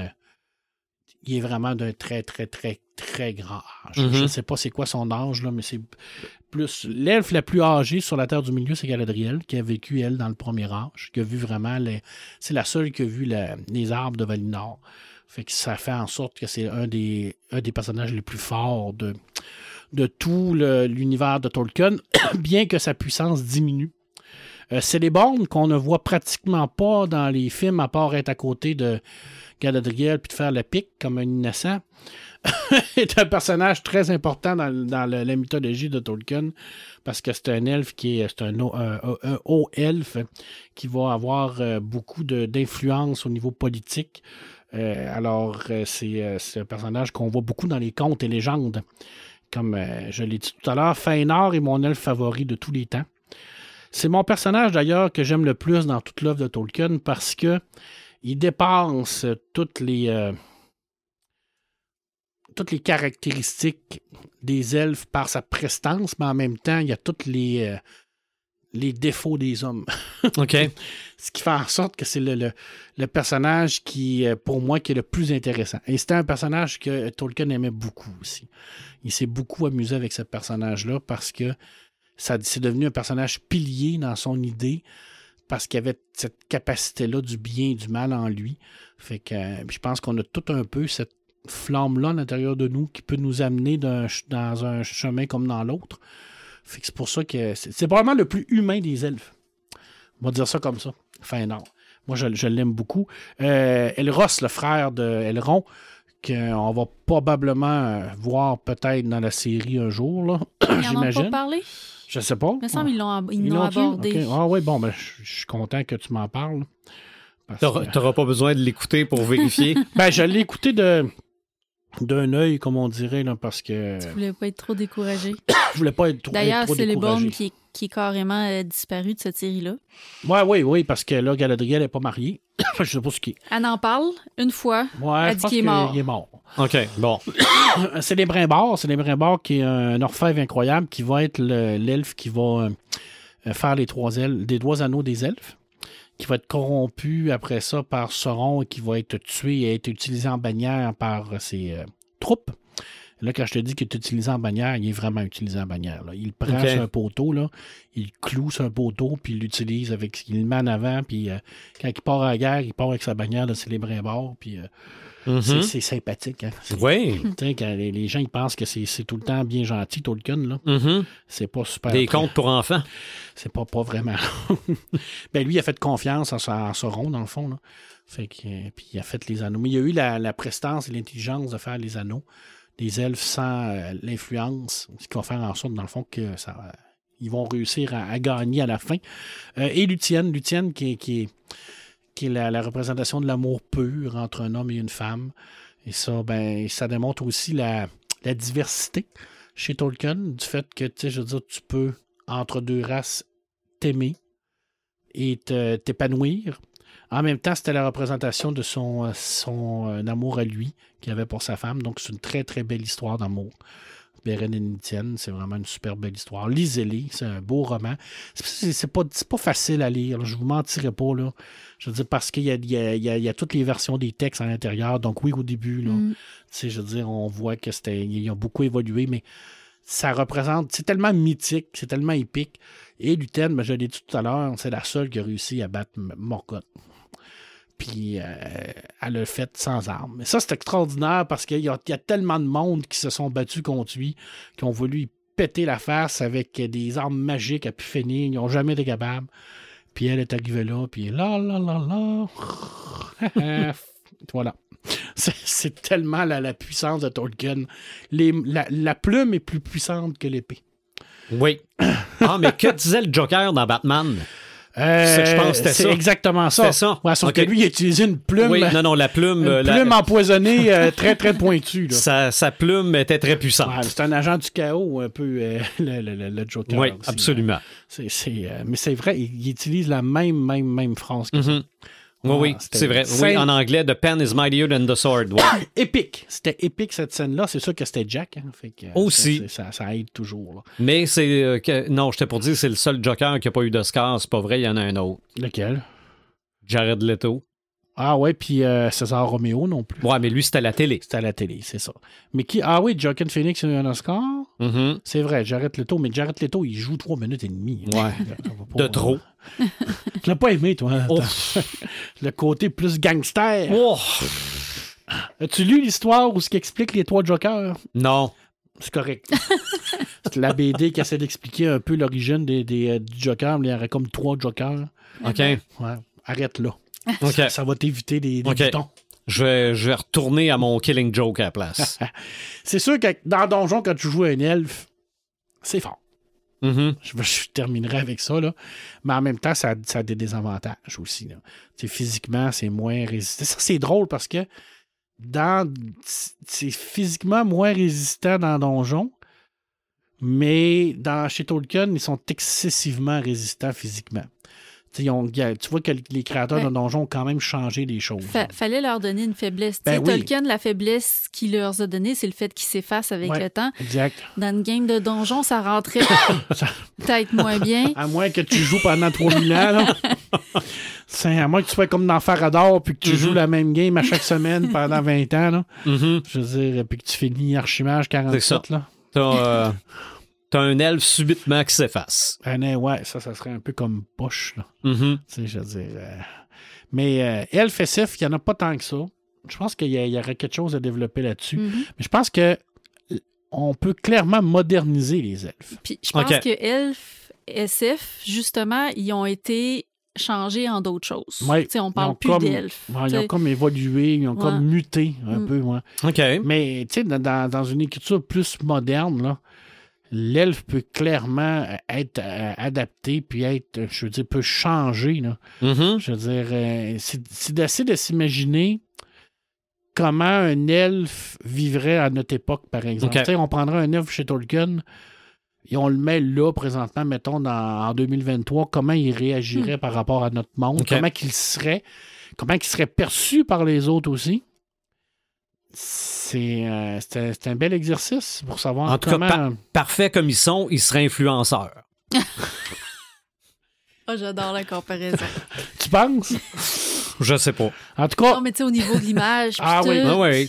effectivement, ouais. puis tu sais, du fait... Nous montrer nos Ah non, défauts. la comparaison est vraiment bonne, là. tu sais, c'est ça, ils montrent juste le beau côté des choses. Ils sont pas nombreux, ils sont comme... euh, Ouais, mais là, donne pas trop de détails. Garde-la. Garde-la l'idée. Parce que, tu sais, on, on- on l'a fait avec d'autres d'autres créatures, par exemple les vampires. Tu sais, on les a adaptés à n'importe quelle époque. C'est vrai. Je pense que l'elfe pourrait être adapté à n'importe quelle époque. Mm. Tu sais, Faut on- juste- faut- c'est- L'idée, c'est juste de savoir d'où ça vient, tu sais, Mhm. de- de- d'où ça vient de Tolkien, mais d'où ça vient d'avant lui aussi. à partir de là, Prendre d'imaginer des éléments par rapport Ouais. à ça. comment il réagirait aujourd'hui. Mm. Mets tout ça dans chat GPT puis envoie. on Ah, on a un roman. roman de Chap GPT. on y marque Elf, Tolkien 2023, roman, euh, adaptation, Un époque, best-seller. Jean Troublode. genre True Blood. Mais un elfe vampire. Ben, je trouve, je trouve qu'il y a beaucoup de points communs entre les elfes et les vampires. Ah. Oui. Parfois, C'est vrai. ça revient. Avec les démons aussi, tu sais, si on prend les démons, euh, comme dans Inuyasha, par exemple, je trouve qu'il y a beaucoup de liens avec les elfes. C'est- ça, ça se peut, ça, ça Ouais. s'adapte. Puis, euh, Mais je pense qu'il y aurait. euh, si un humain peut se faire transformer en, en- en vampire, pourquoi pas un elfe? pourquoi un humain ne pourrait pas se faire transformer en elfe? Ouais. Ou un vampire en... Tu te fais mordre par un elfe. Je sais pas ça, qu'est-ce que est, ça fait. on est rendu loin. Ouais. Ou c'est l'inverse des zombies. Tu deviens immortellement vivant Aussi. au lieu d'être immortellement mort. C'est comme un vampire qui se fait. OK, non, mais bref. Non, non. Bon. Et je vais te poser la question Mhm. ultime. Pourquoi, le, euh, le- pourquoi Legolas en fait le moins dans Le Seigneur des Anneaux, le livre, selon toi? Ben, si je me fie un peu à ce que tu as dit tantôt, c'est parce qu'il devient de moins en moins fort. Exact. Parce que, Il est, en, il est en train de disparaître. parce que le troisième âge, la fin du troisième âge, c'est, c'est- le troisième âge, c'est l'âge des hommes. Mhm. Donc, les elfes s'effacent pour laisser les hommes. Si je me souviens bien, Legolas arrive au conseil d'Elrond Oui. en tant qu'observateur. Exact. Exact. Puis il va, par- il va participer parce que ça prenait quelqu'un des elfes pour Ouais, c'est ça. participer. Mhm. Exact. Mais moi, je te retournerai la question. Oui. Pourquoi y en a tant que ça dans les films? Parce que. Ah, c'est Orlando Bloom qui joue. Ça, euh, je, pense, je pense que ce ne tient qu'une question de, de, de- Je sais pas. Mais pour vrai, dans le livre de mémoire, il y avait une compétition entre Ah oui, Gimli ben oui, et Legolas. fait, ouais. D'après moi, ils l'ont Ouais. juste surpris dans le film, Ouais. mais ils l'ont poussé comme beaucoup Ok, plus loin. Exactement. Mais tu sais, je veux dire, il est là surtout pour apporter son appui à Aragorn. D'ailleurs, le personnage d'Aragorn du film et le personnage d'Aragorn du livre, là, c'est comme deux personnes différentes. là. OK. C'est, carrément, là. Mm. euh, J'adore à Vigo dans Aragorn, là. Déjà, il y a une barbe, ça se peut pas. Mhm. Parce qu'il était berbe, Aragorn, parce qu'il y a des sangs, il y a du sang elfe. hein. Mais ça, euh, ça c'est une autre affaire qui a changé. Mais c'est là, c'est là la perversion majeure de Jackson. Et c'est là que je comprends pas pourquoi il y a des fans de Jackson, euh, des fans de Tolkien qui pardonnent ça. Parce que en mettant Legolas Machine Gun Killer, c'est d'aller contre la philosophie même du roman. Et le deuxième, quand il amène les elfes à la bataille de Helmdims, oui, ils sont beaux, là, puis leurs armures sont écœurantes, puis mais ça n'a aucun sens, là. Je dis, ils n'ont pas d'affaires là, là. Il n'y a pas un elfe qui serait allé se battre avec les hommes là, là. Selon les anciennes traditions, il n'y en a plus d'armée elfe, là. Il y en a, il y en a à Tlathlorien avec euh, Celeborn pour protéger, puis c'est tout, là. Je veux dire, ils partent, puis ils laissent la place aux hommes. C'est ça le concept de Tolkien. Amenez pas des elfes pour leur sauver le cul à MD. Là, ça marche pas, là. Mais c'était beau. Je pense que ça a été fait parce que c'était beau. Probablement. Puis après ça, ben, ça a été fait parce que tout le monde a trippé sur les godasses. que dans le Hobbit, on dit, bon, on va le mettre. Mais c'est quand même le fils de Tranduil. Oui, oui.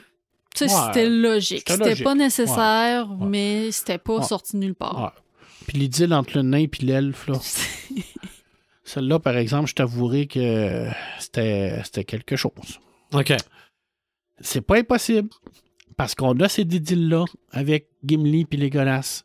Mais c'est une bromance qu'on appelle. Ben, peut-être que ça a été plus loin, mais on le sait pas, là. Mais je veux dire, oui. Tu sais, dans le sens, oui, mais c'est parce que ça a été mal amené. OK. Ah oui. L'idée de base était excellente, mais il aurait fallu qu'ils développent ça plus, qu'ils mettent plus de jus, tu sais, qu'ils- Mm. c'est pas euh, oh mon dieu, je, foudre. je le euh, vois se battre puis ah wow, non, là là ça fait vraiment harlequin là. Tu sais, mais s'il avait développé ça au bout des trois films, Mhm. puis arrivé au troisième, ben avoir cette idylle là, ça oui, ça aurait marché. Parce que Gimli et Legolas partent ensemble à la fin, hein, tous les deux, là, Mm. puis ils s'en vont là, à Valinor. Puis Mm. probablement que Gimli est le seul nain là, qui va partir à Valinor, là, qui va Ok. être accepté à Valinor, là, de toute l'histoire de l'humanité. là. C'est clair, là, parce que Ouais. quand même Gimli, il est cool, Gimli. Ce qui m'amène à la grande question. Imaginatrix, sais-tu quoi faire avec les, euh, ben, les elfes maintenant? C'est sûr que là, maintenant, j'ai comme plein de pistes vers Ok. où je pourrais partir avec ça. ça Puis, tu sais, mes recherches que j'ai faites aussi dans la dernière semaine, depuis que j'ai publié mon article, euh, j'ai vu plein de choses, j'ai appris plein de choses. Fait qu'il n'y a rien de mieux qu'un petit peu de recherche puis des Ok. bonnes discussions pour être capable de démêler un nœud comme ça. là. Mais Je pense que amener peut-être le côté mort, mort et là. Sais, Mhm. cette dualité-là, là, ça, je trouve que c'est une, c'est une bonne piste qui a, qui a été amenée par Tolkien, mais qui pourrait être développée. là. Je, veux Mm. je pense qu'on pourrait réellement avoir euh, quelque chose de large par rapport à ça, là. cette volonté-là de, de- Je pense qu'on on, on joue pas assez sur le côté négatif de l'immortalité. Mm. Majoritairement, on voit ça comme un don. Mhm.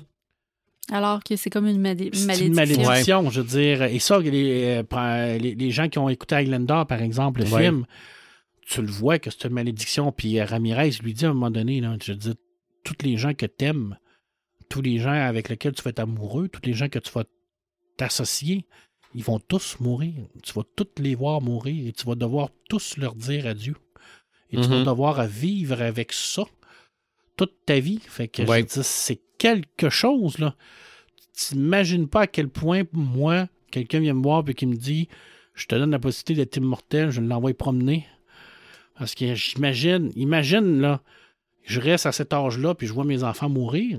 Eh, eh, c'est l'horreur. Tu les vois mourir vieux. Ah, c'est là, non, l'horreur totale. Pour moi, il n'y a rien de plus horrifique que ça, là. Je veux dire, c'est Les, non. les enfants de tes enfants.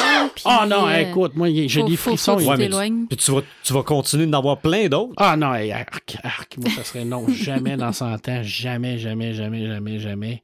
Jamais. Il me donne un milliard et l'immortalité, j'en veux pas. Ni un ni l'autre.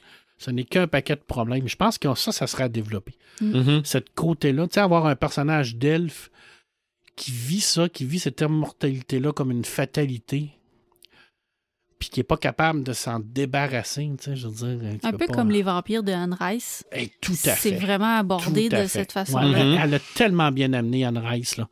Surtout avec euh, Claudia, là, Mm. qui est pognée dans le corps d'une petite fille le restant de sa vie. Eh, ça, c'était chiant, Mm. ça, honnête. Là. Puis tu sais, euh, je me Lestat, rappelle plus, c'est l'a- Lestat ou Louis qui essaye à un moment donné de mourir. Il me semble que c'est le stat. Il veut peut- mourir. Il peut pas. Euh, il se brûle au soleil, puis après ça, il s'en va en dessous de la terre pendant des années pour se régénérer, puis il, tu sais, il survit pareil. Ouais, ouais.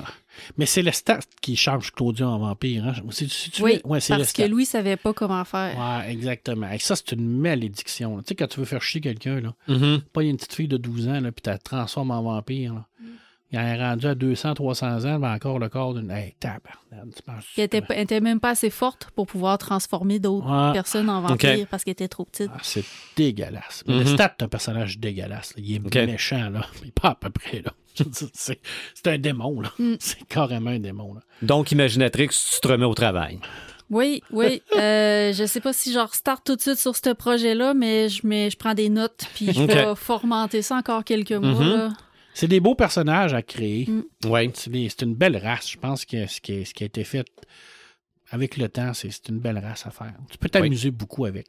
Comme un genre de diamant brut que tu peux euh, casser, puis... euh, Oui. Ben, surtout que. Il y a plusieurs déclinaisons, puis il y a Oui. plusieurs euh, Oui, origines aussi avec Mm. lesquelles Ah. tu peux jouer. là. ouais, tu peux revenir à sa Ok. partie plus folklorique, Mm. là. C'est intéressant.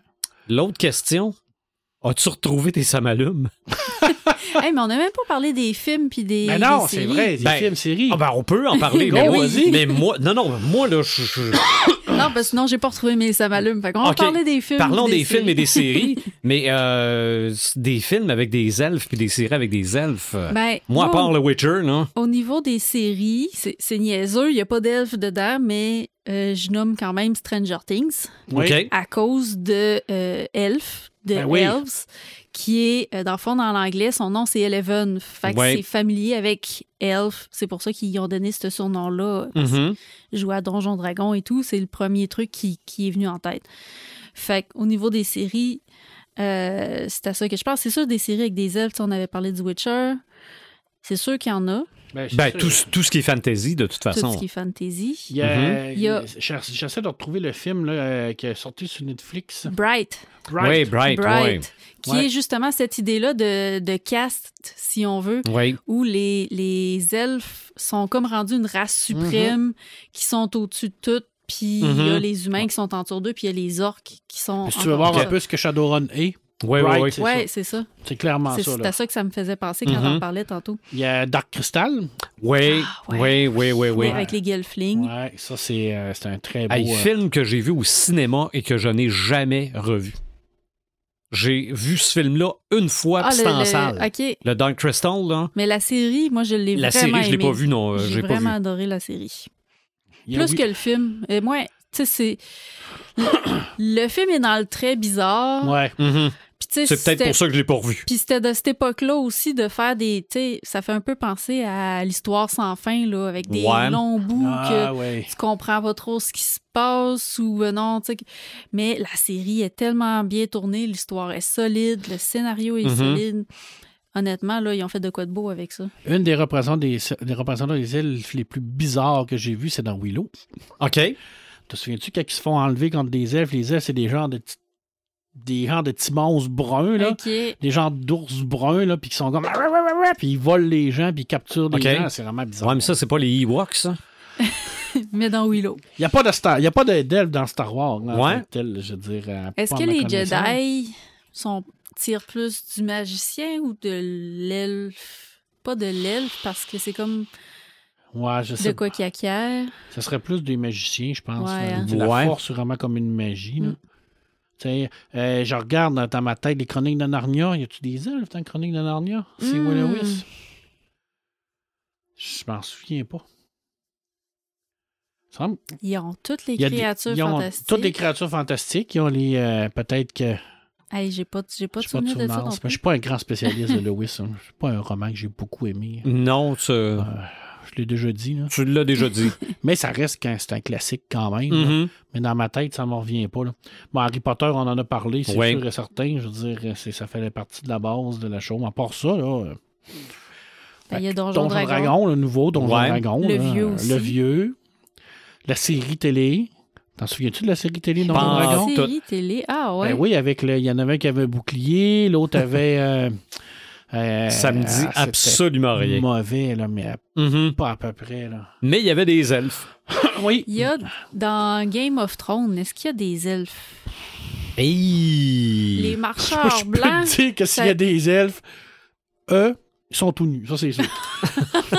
Ça, c'est clair. Mais euh, il y a Les marcheurs blancs, je pense que c'est un peuple. le- L'origine, c'est un, c'est des, des, des, euh, le peuple des Dubois, je pense, qui ressemblait à des c'est elfes un comme peu, des elfes, c'est ça. Ouais. qui ont été corrompus, puis ça a fait le premier marcheur blanc. là, je, je me souviens Ok. bien. là. C'est un mélange. C'est des elfes zombies. Ouais, ben j'ai écouté la, c'est la, la série, mais d'un, œil. Là.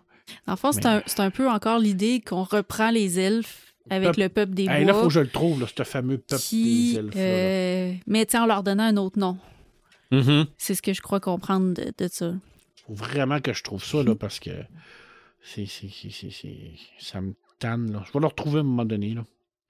Le petit peuple des fées, là, ça a été écrit là, récemment. J'en ai même parlé euh, euh, dans notre. euh, je m'en souviens plus. Pas grave. Je reviendrai. OK. Quelle autre série qu'il y aurait quel... Ben, il y a le film Elf. On en a parlé tantôt Ouais. avec Will Ferrell. Ça, c'est comme classique. Là. Oui, C'est- mais, c'est- mais est-ce que classique de c'est Noël. est-ce que c'est des elfes? Ben, C'est des- c'est des elfes dans le sens de lutin. C'est un, c'est un lutin folklorique, elfe. Oui, oui. Mais pas, c'est pas des elfes de fantasy pantoute. Non. Non, non, Non. non. C'est- quand même euh, considéré comme euh, du folklore. Mais est-ce qu'on pourrait mélanger les deux? Ben, pourquoi pas? Faire un, un Père Noël de fantasy? Ben, Oh. euh, ben, un peu comme dans le Père Noël de Tim Titan. Ah là, Ah ouais? là, tu me perds. Il est un peu dans ce genre-là parce qu'il est comme, il veut voler toutes les autres fêtes pour rien qu'avoir la fête de Noël. OK? Ah oui. Fait que, euh, puis il est badass, puis il se promène avec des armes, des missiles, puis des... euh, il est un peu ce genre-là, mais oui, ça pourrait, ça pourrait se faire. Mais il n'y a pas le, le- le film avec David Harbour là, qui a fait le- Ouais. un genre Oh, de. Père Noël un peu. Là, un- C'est ça, mais je suis pas sûr qu'il y a des elfes là-dedans. Là. Non, mais tu sais, tu te parlais, est-ce qu'on peut faire un Père Mhm. Noël un peu fantasy? Tu Ouais. c'était comme un ancien viking. Un ancien, c'est ça. Peut-être. euh, Ok. ouais, je, je pense que ça pourrait se faire. Ça serait intéressant. C'est une bonne idée, ça. Il y a des bons filons. Il y a Ouais. des bons filons. Là, j'essaie de, m- de me rappeler d'autres séries télé. Tes, tes elfes dans ton roman, là, Uh-huh. ils ont une usine où ils font des cadeaux. Dans Carnival Row, y a-tu des elfes? Oui, euh, des fées. Des fées? Mais tu sais, c'est des fées grandeur humaine. Ils ont les elfes pointus, ils ont des ailes. Tu sais, c'est- c'est vraiment les ailes, je pense, qui les différencient des elfes. OK? Mais oui, on reprend tout le, le- le peuple des fées encore dans cette série-là. Ah, c'est intéressant, ça. Je ne l'ai pas écouté encore, moi. Vraiment bon. Il faudrait vraiment que, que- que je me base là-dessus. Ouais, parce qu'à part ça, là, je te dirais qu'on a fait pas mal le tour des, au cinéma Mhm. puis au petit écran. Là. Ben, moi, ce que, ce que j'aime, c'est que j'en comprends un peu plus. Mhm. Dans C'est- World, il n'y a pas de f- il y a pas d'elfes. Pas de Non, fées. non, c'est vrai. Pas Dans- tant de créatures. Dans que les ça. pierres à feu, là, le petit. euh, C'est un- c'est un extraterrestre ou un. Ouais, mais j'y ai pensé. Ouais. Ah, comment Mais il s'appelle? Le Euh, grand boubou, Le, le grand gazou. Grand gazou. Le grand gazou. C'est un extraterrestre, mais oui, je comprends Il y a que un petit look d'elfe. il y a un petit look d'elfe, de lutin un peu. Coquin, un peu. Hein? Puis, il- à quelque part, il doit être magique aussi parce qu'il y a juste Fred et Arthur qui le voient. Mais il me semble que c'est un extraterrestre, mais je suis pas sûr parce que je me mêle un peu avec les Jetsons Ouais. aussi. Ouais. Euh, Peut-être que les elfes ont un petit côté extraterrestre aussi. Ils sont Ben, mais, non, mais c'est peut-être que- un elfe du futur. Pourquoi pas? Parce Pourquoi que pas? ça, ça, ça serait le, le, le- le parallèle que lui vient du futur puis il se retrouve dans la dans la préhistoire où ils sont très très bien équipés pour la préhistoire. Là. Mais tu sais que dans le monde de Tolkien, notre époque, à nous autres, présentement, on serait dans euh, je sais pas combien d'âge, le 12 ou 13e âge. Ah oui. Euh, on pourrait imaginer s'il y avait des elfes qui seraient Qui restés, survécu. qui Mhm. auraient survécu à toutes ces époques-là, qu'est-ce qui serait devenu? Tu sais, je veux dire, si on est au 12 Moi, je pense ou que ça serait 13e comme des reptiliens. Ah, peut-être Ils qu'ils prennent le contrôle, là, puis euh, ils font les... Ben, ça m'a travaillé un peu pendant le podcast. Pas, pas les reptiliens, là, mais c'est parce que je fais c'est parce que je fais le parallèle entre reptiliens puis la télésérie V. qui, Puis bon, qui a fêté son 5, Le 40e. 40e anniversaire. c'est son 40e anniversaire de cette série-là. Les, les elfes étant parfaits, est-ce que ça pourrait être les. Bon, excusez le mot que je vais prendre, mais les nouveaux nazis? Cette comparaison-là a été faite souvent chez Mhm. Tolkien. OK. Je veux dire, on, la suprématie blanche, là, la fameuse suprématie blanche, là, euh, ce qu'il faut savoir, c'est que Tolkien détestait le régime nazi, mais à s'en Ben oui, ben c'est sûr. D'ailleurs, euh, il, a fait de- il, a fait- il a écrit des lettres euh, pour dénoncer ça, puis il a même écrit des lettres directement à des, des hauts dirigeants nazis pour les envoyer promener, puis te dire touchez pas à mon œuvre, puis arrêtez de dire qu'il y a des similitudes parce qu'il n'y en a pas. Il n'y en aura Mhm. jamais, puis ça finit là. Euh, mais il y a certaines personnes qui se, qui se targuent de ça, mais ça, c'est, comme c'est tout est dans tout, là. On peut pas les empêcher. Là. Mais je sais pas. Pensez-y bien, parce que je, pense ils n'ont pas, ils ont pas la volonté de. Les elfes n'ont pas la volonté de dominer.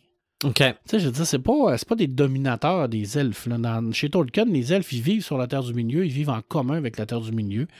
Ils sont beaucoup reliés avec la nature. Euh, puis c'est pas des gens qui, qui veulent la destruction ou dominer les autres peuples. là. Ils sont là, ils vivent, tout ce qu'ils veulent, c'est ça. Là. Non, mais s'ils considèrent que les moins bons qu'eux autres, Pas tout le monde, certains. des- des- non, non, non, mais que les, ce qui est pas un elfe détruit la planète. Ah, ouais, peut-être dans ce, dans ce genre-là. Ah, il pleurera en 2023, là. Oui, Ça, je peux te jurer que. c'est pour ça que c'est pour ça que je parle de ça. là. Ah, ouais, ça S'il y avait des ça- elfes Ouais. aujourd'hui, là. Ça pourrait faire une genre de, de, de, de faction armée. euh, Une espèce de, de dystopie écologiste. dystopie. euh, Hey, tabarouette, hein? Une dystopie écologique avec des elfes. Non, mais non, mais je hey, pensais pas en commençant là. le podcast qu'on s'en irait là. Tu sais, je veux dire, tu l'as le filon quand même. Là. Tu t'es dans 2023, mettons, là, puis t'as des, des, des, des elfes qui sortent d'une caverne, là, puis qui se rendent compte que la planète est en train de partir sur le fly, mais eux autres, ils dormaient depuis, je sais pas moi, euh, 4000 ans. Là. Mhm. Puis là, ils se rendent compte que l'humain, euh, les hommes sont en train de scraper la planète, puis qu'ils décident de prendre ça en main. Là. De se dire, c'est fini les folies. Là. Puis on part une, euh, une faction. Là, euh, puis avec nos, nos pouvoirs elfiques, on torche tout le monde qui détruit Mhm. la Terre. Là. puis ça devient une dystopie, une genre de, de, de, Oui. de, de- de- d'auto, euh, dictature verte par rapport à des elfes. Avenir à 2025 à Frisson TV. Non, mais Elf Apocalypse. Honnête, je trouve l'idée très, très bonne. Parce que c'est vrai que ça pourrait faire ça. C'est vrai que ça pourrait faire ça. S'il pourrait arriver ici puis décider de Là. dire Là, Joël voulait avoir des idées pour un roman qu'elle est en train d'écrire. On vient d'y en donner un autre. ça ferait une belle nouvelle. Mais- Peut-être pas un roman, mais une nouvelle. Mais des idées, comme disait euh, Elisabeth Gilbert, c'est des trucs qui volent, on les lance dans l'univers, puis donné il y a quelqu'un qui les Qui les attrape, attrape. qui fait quelque chose avec. Fait que là, on vient d'en lancer plein. Fait que s'il y a des gens qui nous écoutent, là, prenez-en, prenez-en. En tout, en tout cas, on, on a laissé sortir, on, est, on a laissé aller notre imagination pas à peu près. Ouais. Mais il n'y a pas de, de, de, de parallèle à faire avec le régime nazi puis Tolkien. Non, non, non. Comme il n'y a pas de parallèle à faire entre le régime nazi puis Star Wars. Là. C'est pas parce que les gens sont habillés en blanc puis qu'ils ont des petits Mm. habits que c'est la même affaire. Là. On s'entend, là. On, on est dans, dans des contes de fées. Là. Mhm. Fait que le, les suprémacistes blancs, là, ben, prenez votre gaz égal, puis euh, prenez vos pilules.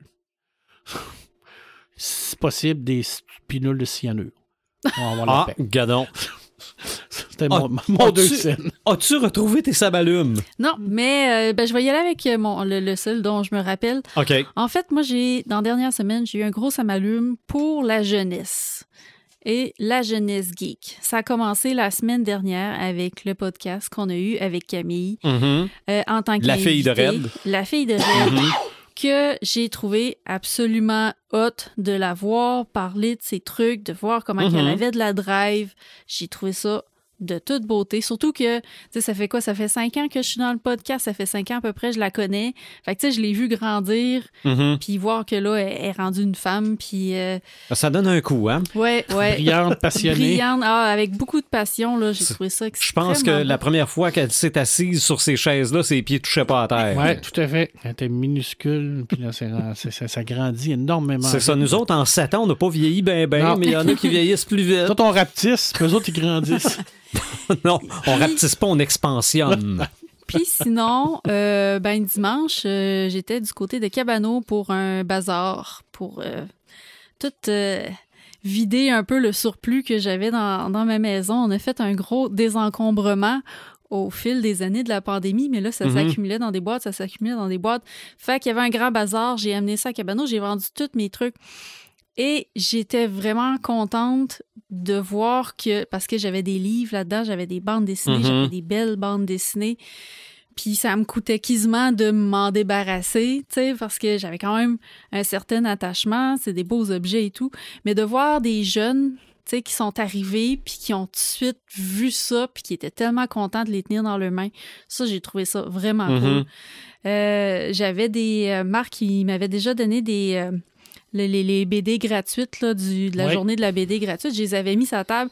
Puis là, je me sentais comme mal de les vendre parce que c'était gratuit. Mhm. Fait qu'il y a un jeune qui arrive, il dit ça, c'est combien? J'ai dit, ben, c'est gratuit si t'achètes un autre BD.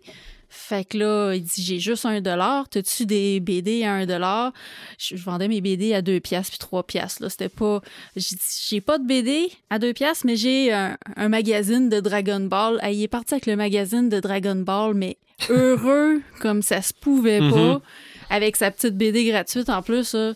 J'ai trouvé ça merveilleux de voir des jeunes tu sais, qui se passionnent pour Mhm. la BD, qui se passionnent pour le, la, la, la culture pop.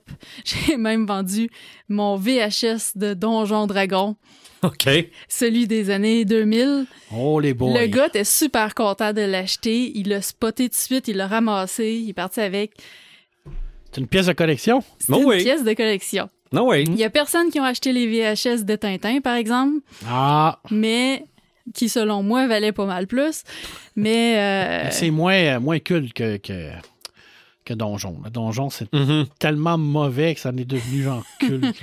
Il y a des films de même. Là, qui- Non, oui. Sharknado, là, puis des trucs Mm. comme ça. Là. Mais bref, je suis toujours fascinée de voir la jeunesse qui se passionne, Oui. qui sont fascinés par les mêmes trucs que nous, puis qui font évoluer ça, qui vont éventuellement amener ça encore plus loin. Oui. Puis nous autres, de notre bord, on a peur du. euh, du multi. Pas du, pas du multivers. Comment on l'appelle ça? Du. euh, métavers. Ouais. Puis en fait, eux autres, ce qu'ils veulent, c'est tenir quelque chose dans leurs mains. C'est vrai. C'est bien trop vrai. Ouais. Ils sont pas là pantoute encore. là. Non, non, Mm. non, non. Puis les jeux, euh, les jeux de société aussi. Mais ça, on va se garder ça pour dans deux semaines. Absolument. Absolument. effectivement. Euh, Paperman, ton ça m'allume ou t'es ça m'allume? Ben, j'en ai deux.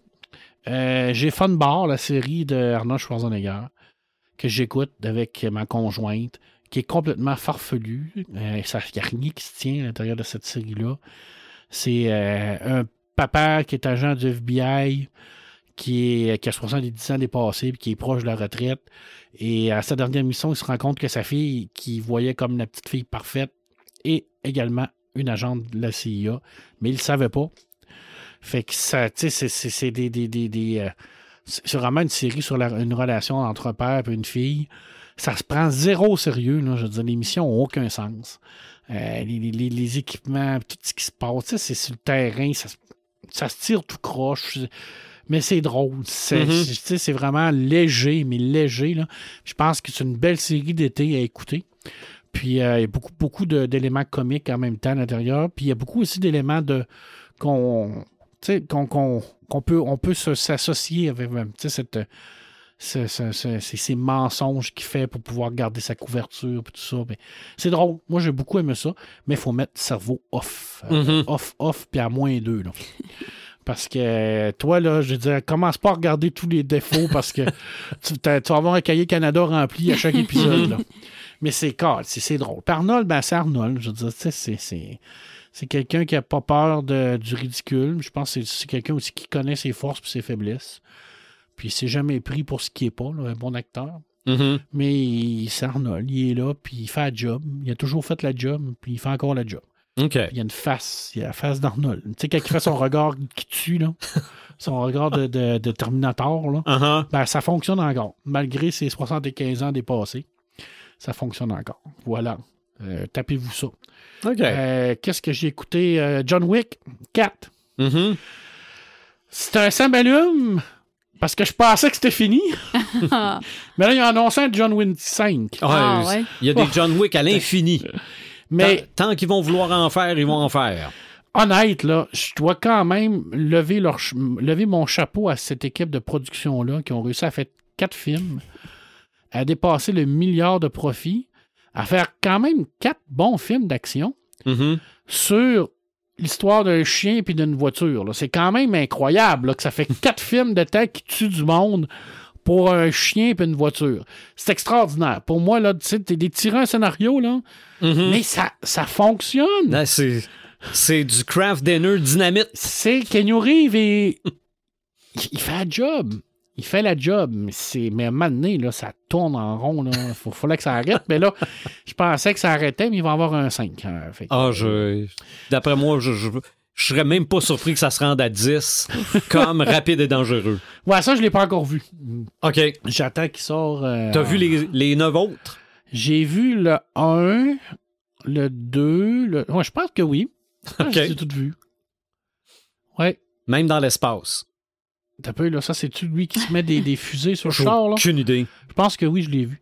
Mais tu sais, des fois, je les écoute à- en faisant d'autres choses, là. Mhm. Fait que je, je comprends pas tout, mais en même temps, si t'as pas besoin non plus d'un diplôme universitaire à comprendre Fast and the Furious, là. Tu sais, on s'entend que tu peux, euh, tu peux jouer à Candy Rush pendant que tu écoutes ton film, là, puis Mhm. pas trop. Tu, lèves la tête, puis tu, ah, tu ils sont rendus là, Ah, ok, bon, tu t'en, fais d'autres choses après, là. Mhm. C'est un peu comme Game of Thrones, là. C'est le même genre. C'est- c'est- Ah, mais Game of, Game of Thrones, des fois, t'avais un quotient de difficulté. Fallait que tu trouves le- la, la- la- la technique pour mettre ton écran plus clair, Ouais. sinon tu voyais rien. Exactement, mais ça a l'air que c'était voulu. Oui, ben c'est- oui. C'était, c'était voulu, là. Mm. C'était clair.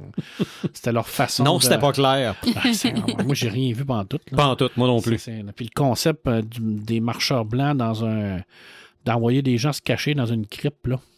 Mm. Celle-là, là, je veux dire, tu sais, quand tu dis que t'es un mauvais scénariste, là, c'est ça, là. Là, t'es vraiment un mauvais Mais- scénariste, là. Il peut pas se plaindre parce que le scénariste, c'est l'auteur.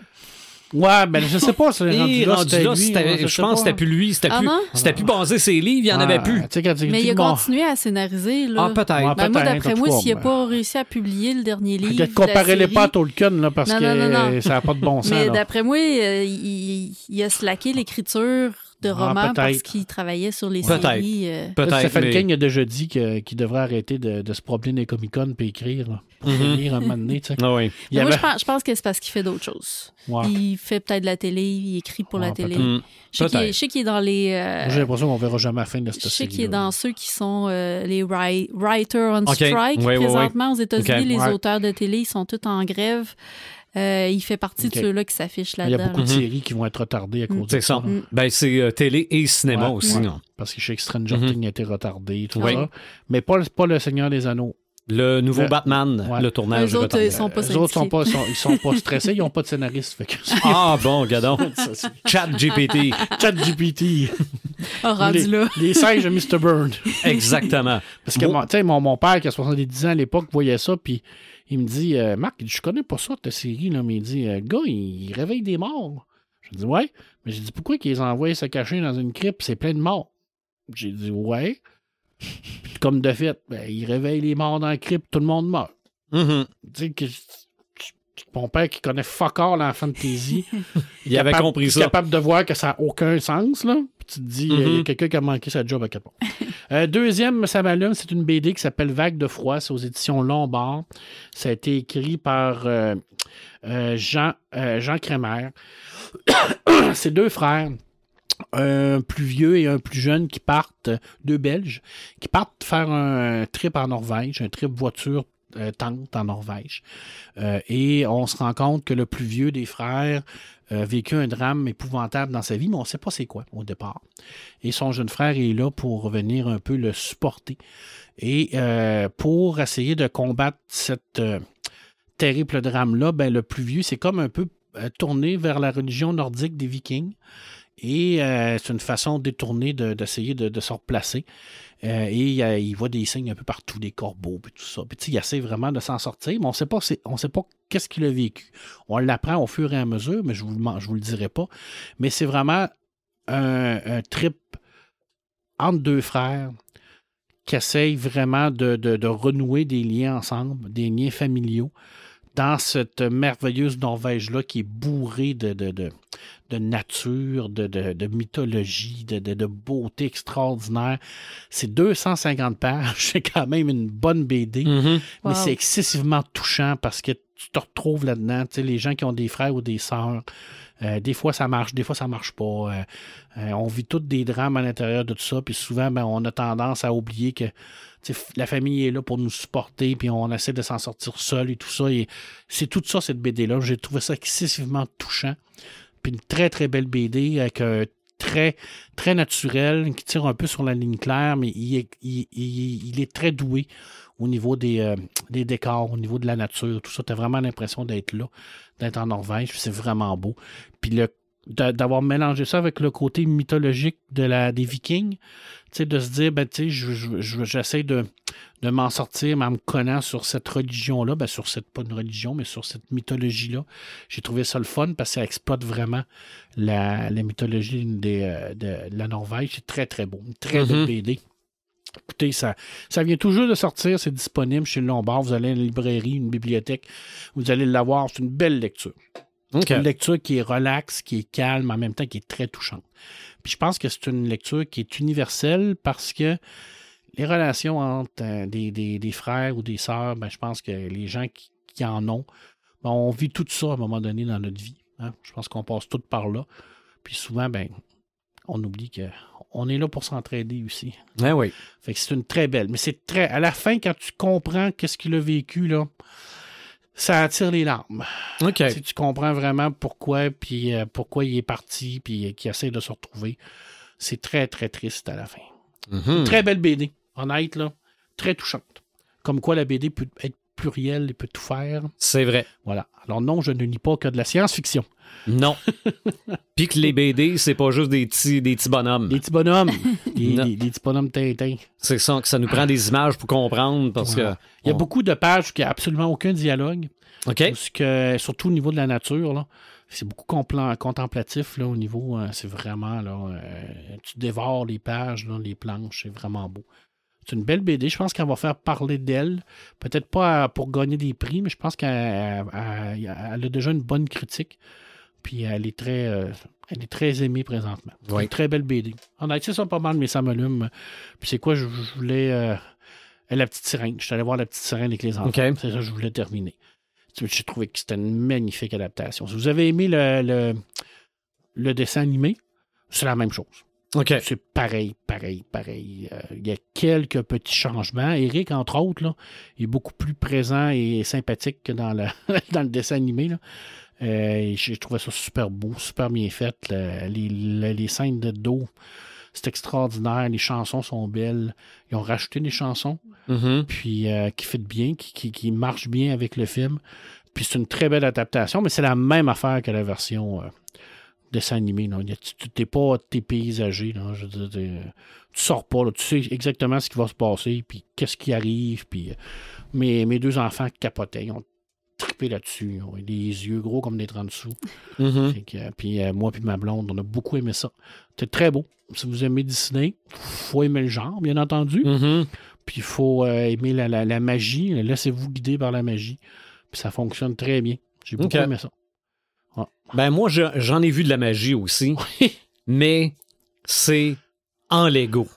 Oh oui. OK? Hmm. Il y a cette semaine, deux vidéos d'ensemble Lego qui me sont euh, sautées d'en face.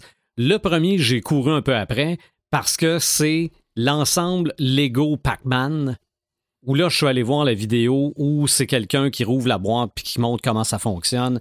C'est une borne d'arcade de Pac-Man en Lego avec la petite manivelle sur le, co- sur le côté qui fait que Pac-Man se promène puis les petits fantômes courent après. Ouais, ça doit être. C'est complètement débile. Un peu comme euh, le Nintendo que tu Un peu comme le Nintendo et la télé qui vient avec, mais tu trouves le panneau en arrière, il y a une mini arcade dans la borne d'arcade. Wow. Mais vraiment, là, avec quelqu'un qui joue à. Non, non, c'est- c'est c'est complètement débile. Et l'autre ensemble Lego que j'ai vu, c'est la Batcave du film Le Retour de Batman. Avec les, les petites figurines de Batman, de Bruce Wayne, d'Alfred, du Pingouin, de Catwoman, de Max Schreck, la Batmobile. Ça fait Toutes ces armes, la panoplie. toutes ces armes. Il y a une petite manivelle en arrière pour faire descendre le pont-levis qui l'amène à ses costumes. Il y a plusieurs costumes de Batman. ouais, c'est écœurant. Non, non, c'est c'est complètement débile. C'est, ça fait une boîte qui se ferme. Wow. Donc, tu déplies la boîte en Lego pour en faire une Batcave. Wow. C'est quoi? C'est 400 pièces US. Ouais, ça, c'est vraiment des Lego de Non, non. collection. Ouais, puis de- ouais. Une fois qu'ils sont montés, tu les exposes. Là. Ah oui, c'est, j'ai aucune idée comment quelqu'un peut exposer ça. J'ai tu aucune la idée. vitre autour, un tube de vitre. Là. Aucune idée. La Batmobile, la Batmobile qui est à l'intérieur de la Batcave, oui, tu peux la faire rouler. Et si tu mets la flamme en arrière, la flamme tourne. Pour te donner vraiment l'impression que ça fait comme du feu. Il y a- Ils ont, ils ont plus de limite, Lego. Là. Pas du tout. Je- J'en reviens tout pas. faire, là. Joël disait ça doit être le fun d'être ingénieur chez Lego. Là. Eh oui, hein. Ah, C'est hein, job de rêve. c'est Parce que là, ils complètement ont fait fou. l'Executor, ils ont fait les Star Destroyer, ils ont fait la Death Star, ils ont fait Bat- la, la Batcave, ils ont fait des cubes de Mario Bros. Ils, ils font tout. Non, oui, Il n'y a Mm. plus aucune Absolument. limite. Là. Absolument. Puis c'est, c'est tout ce qui. C'est les détails Mm.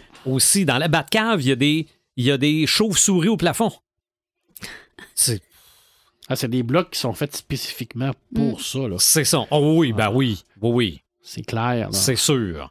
Puis ils ont des fonctions. C'est ça qui m'impressionne. C'est qu'on dépasse là, le, le, le lien que la représentation. Mm. C'est que ça fonctionne. Oui. Tout, tout marche. Je dis. Non, non, il y a une petite manivelle pour Ouais. faire tourner le, le- le siège de Bruce Wayne quand il est assis euh, devant tous ses écrans. C'est des blocs? C'est incroyable. Ce qui est c'est bien, c'est que tout en plastique. oui, c'est pour les collectionneurs. T'achètes pas un kit à 400$ pièces pour ton Non, enfant, ça c'est clair. Non. mais justement, ça garde l'enfant Oui. Oui. en nous, tu sais, Oui. qui est rendu adulte. Mais Ah, parce que- entre ça puis un billet ça pour nous, aller voir le ça Canadien nous de Montréal. à là. jouer, là. Tu sais, Ben- tu vas- voir le Canadien, c'est ça que ça coûte 400 pièces. là. Mhm. Mm, ben oui. Parce que vous le savez que mon quotient d'émerveillement est assez euh, euh, mis à l'épreuve. Ben, avec ça, je t'ai émerveillé pas à Ah peu près. oui. Non, non, quand j'ai euh, mes, mes- mes- mon petit casque de Batman, là, juste le monter, euh, Ouais. monter le Nintendo, euh, remonter le Nintendo quand je l'ai échappé, Après l'avoir échappé. c'est. c'est- Tu te dis, mais mon Dieu, ils ont pensé à tout. Ouais. Ah, C'est- vrai qu'être ingénieur, là, ça doit être une job Hmm. de fou. là. Mhm. Mais il doit y avoir des logiciels qui ont été Ah développés oui, oui, rien c'est ça. pour ça. être là. capable d'être rendu au niveau qu'ils sont Ah. maintenant, c'est sûr qu'il y a eu une révolution au niveau de la, de la Mhm. façon de con- du concept. Là. Oui. Faudrait que je retrouve les documentaires sur Lego. Mm. Parce que ceux que j'ai vus, je pense, se rendaient pas Non, jusque-là. c'est ça. Parce que là, il y a des morceaux qui n'existent pas, il faut que tu les crées. Parce que Mhm. quand on avait fait l'épisode sur Lego, c'était environ, c'était avant la pandémie, fait que Mhm. 3-4 ans. Euh, il était pas là, Lego, encore. Là. Tu sais, Mhm. Il était peut-être encore sur papier, en train de les concevoir sur papier informatique. Là. Mais il, il devait être encore à la conception, ça devait être top secret encore à ce moment-là. parce que là, il y a des applications sur ton téléphone où ce que tu peux scanner quelque chose puis te le faire Lego. Eh oui, Ah ça, oui? Ouais. OK. Ah ouais, tu Je- scannes, mettons, une figurine, là, puis il te, le mon- il te le met comment le faire en Lego. Hmm.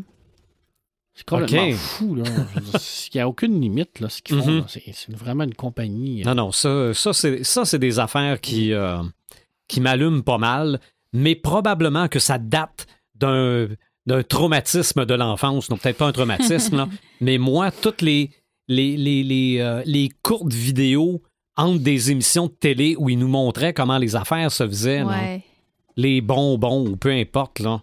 Moi, j'ai toujours capoté là Comment ça marche? Comment ça marche? C'est ça que c'était comment c'est fait ou comment? Comment, avec comment euh, fait? Aucune idée. avec Jean-Luc Brassard. À Canal Oh mon Dieu, moi, c'était bien avant ça. Bien, bien avant ça. On appelait ça des intermèdes. Ah, Mais euh, non. Puis en plus, suivre les instructions, puis mettre les affaires, puis voir ça se construire, Grandir. euh, ouais. c'est, c'est pas mal Le seul fun. bémol, c'est que si vous avez un chat, Il y a ça. protégez-le. hey, euh, je vous Là, tu parles, pas, tu parles pas du chat, tu parles de l'ensemble Lego Oui. à protéger. hein. Je vous écoutais, puis ça m'est revenu. OK. Tu sais que j'y aille? Ben, vas-y. En fait, euh, je voulais revenir sur une série que j'ai terminée cette semaine. Je vous en ai Mhm. parlé la semaine dernière. C'est Midnight Club. Et euh, comment je dirais ça? Je pensais pas que j'allais broyer en écoutant une série d'horreur. OK. Ça, les derniers épisodes, là, ça t'amène. On n'est plus dans l'horreur. Oui, il y a encore quelques scare jumps. Oui, il y a encore des trucs glauques que tu te dis que t'es comme accroché. Puis tu te dis qu'est-ce qui va se passer? Mais c'est confrontant. OK. Au final, là, de parler de la vie puis de la mort à ce niveau-là, puis c'est pas parce que eux, tu sais, sont malades, eux sont, sont comme mis en avant du fait accompli que ça va leur arriver prochainement. C'est, c'est pas ça le fait, c'est vraiment que ce que t'en ressort de ça, les réflexions qui en ressortent de ça, ça, ça s'applique à ta propre vie, puis à ce qui t'entoure, tu sais, de tout pas prendre pour acquis, puis de qu'est-ce qu'il y a l'autre bord, puis hey, c'est j'ai trouvé ça rochant, mais positivement rochant. Je pensais pas qu'on allait aller là avec cette série-là, qui était quand même un peu ado au début, là. Euh, j'ai vraiment... euh, j'ai eu de la misère le lendemain à switcher sur une autre série, là. J'étais Mhm. comme... J'étais comme encore, là, dans Midnight Club. Fait que, bref, je la recommande Sur Netflix. sur Netflix, en plus, on- des fois, on doute de Netflix là, qui commence à avoir moins de contenu, mais ça, c'en est du bon contenu. Mhm. Euh, avec une, une bonne fin, je veux dire, pas trop euh, cliffhanger. Là. Euh, ils, ils ferment tout ce qu'ils ont ouvert dans cette saison-là. Puis, comme c'est la mode à cette heure, ben, ils nous en rouvrent un petit quelque chose à la fin, Au la dernière, au cas où. Fait que si la série revient pas, c'est pas la fin du monde. Puis si elle revient, ben, ils ont déjà un petit Ils ont la porte ouverte. pour- Ouais, c'est ça. OK. Un peu comme ils ont fait avec Lock and Key. Là. Mhm. Ouais, ce, fin, ce genre de truc-là, ouais. petit C'est vraiment. rien qu'à la fin pour dire ben, peut-être qu'on va en faire une autre, mais si on n'en fait pas, ben, C'est ça. Dans C'est- Stranger. Things, ils font la même chose. Ouais. Puis, Stranger Things qui va revenir seulement qu'en 2025. hey. Ben, en Mhm. même temps, la dernière saison, on l'a attendu tellement longtemps Mhm. à cause de la pandémie. Là, c'est une grève. Ouais. Mais en même temps, là, ça fait dire, partie des fait- la grève, ça fait partie des, euh, Mm. La vie, comme on dit. là. Mhm. Mais ils ont commencé à sortir les, les- les- les premières affiches. Hey, Seigneur, c'est 2025. agace, ça. Ouais, fait que, euh, on- la première affiche, c'est Max. On a vu Ah. Max avec euh, plus d'yeux, là. Ben, les yeux blancs, là, fait que Ah. probablement qu'elle va revenir, mais euh, qu'elle restera aveugle. Eh ben. OK. En tout cas. Puis, j'en avais un autre, mais je pense que je vous le garde pour dans deux semaines. Ah non, parce que garoche, garoche. ça va fitter avec notre thématique Ah, dans deux Ah, semaines. ok, jeu de société. Parce que dans deux semaines, on sort. Oui, Puis là, on sort parce qu'on veut. oui. La dernière fois qu'on est sorti, ben, on le voulait, là, mais c'était comme par nécessité. là, on avait le droit de se voir dans un restaurant. Oui. Fait qu'on s'est organisé pour faire un podcast là. Puis ça donnait bien. En plus, c'était euh, le sens- nucléaire Ah oui. Mm. qu'on a, qu'on a fait à Ground Zero. Hmm. Mais là, ça nous le dit. J'ai hâte. Oui. OK? On va être au pub ludique, les détendus, parce que c'est le seul qui est en ville aussi. là. On- c'est pas, pas- pas par favoritisme, mais c'est une Moses de belle place. C'est un bel endroit. Pas encore allé, mais j'ai hâte. Là. Ouais, moi je suis allé avec Red il y a trois semaines, trois mois. Mhm. D'ailleurs, euh, l'ouverture est aujourd'hui, Au je moment crois. où on enregistre. Au moment ouais. où on enregistre, ils sont en train de faire l'ouverture officielle. Avant ça, il est en rodage. Mais euh, oui, dans deux semaines, on est là, la veille de la Saint-Jean en plus, Mhm. le 23 juin. Fait que. Non, non, ça va être le fun. Sur place, si vous voulez venir nous voir, c'est là. là. Oui, Mhm. Ouais, il va y avoir de l'espace autour de nous, des tables Yes. pour On va s'asseoir, donner Ouais. des autographes, prendre un Ouais. bon scotch. Oui. On, on a- on accepte de se faire payer des des verres. selfies. C'est là, temps, moi, je me dis, hey, là, faut que je, faut que je trouve des films en lien avec des, Des jeux, jeux de société. société. J'ai hâte de parler du film Battleship.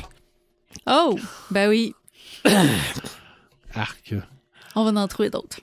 Quoi- C'était quoi le lien d'ailleurs avec le. J'ai aucune idée. C'était les radars. On en reparlera. Ouais. OK. Non, non, mais il y a eu Clou, par exemple. Ça, Ah c'est- oui, c'est oui. vrai, c'est vrai. on arrête là-dessus. Notre prochain épisode, le 162e, les jeux de société. Enfin, on a une, on a une fin de podcast où on sait exactement de quoi, on va parler, va? de quoi on va parler au prochain. Donc, suivez-nous sur notre page Facebook, suivez-nous sur nos sites, euh, notre site Internet, les plateformes de streaming, sur YouTube aussi, et on se retrouve très bientôt.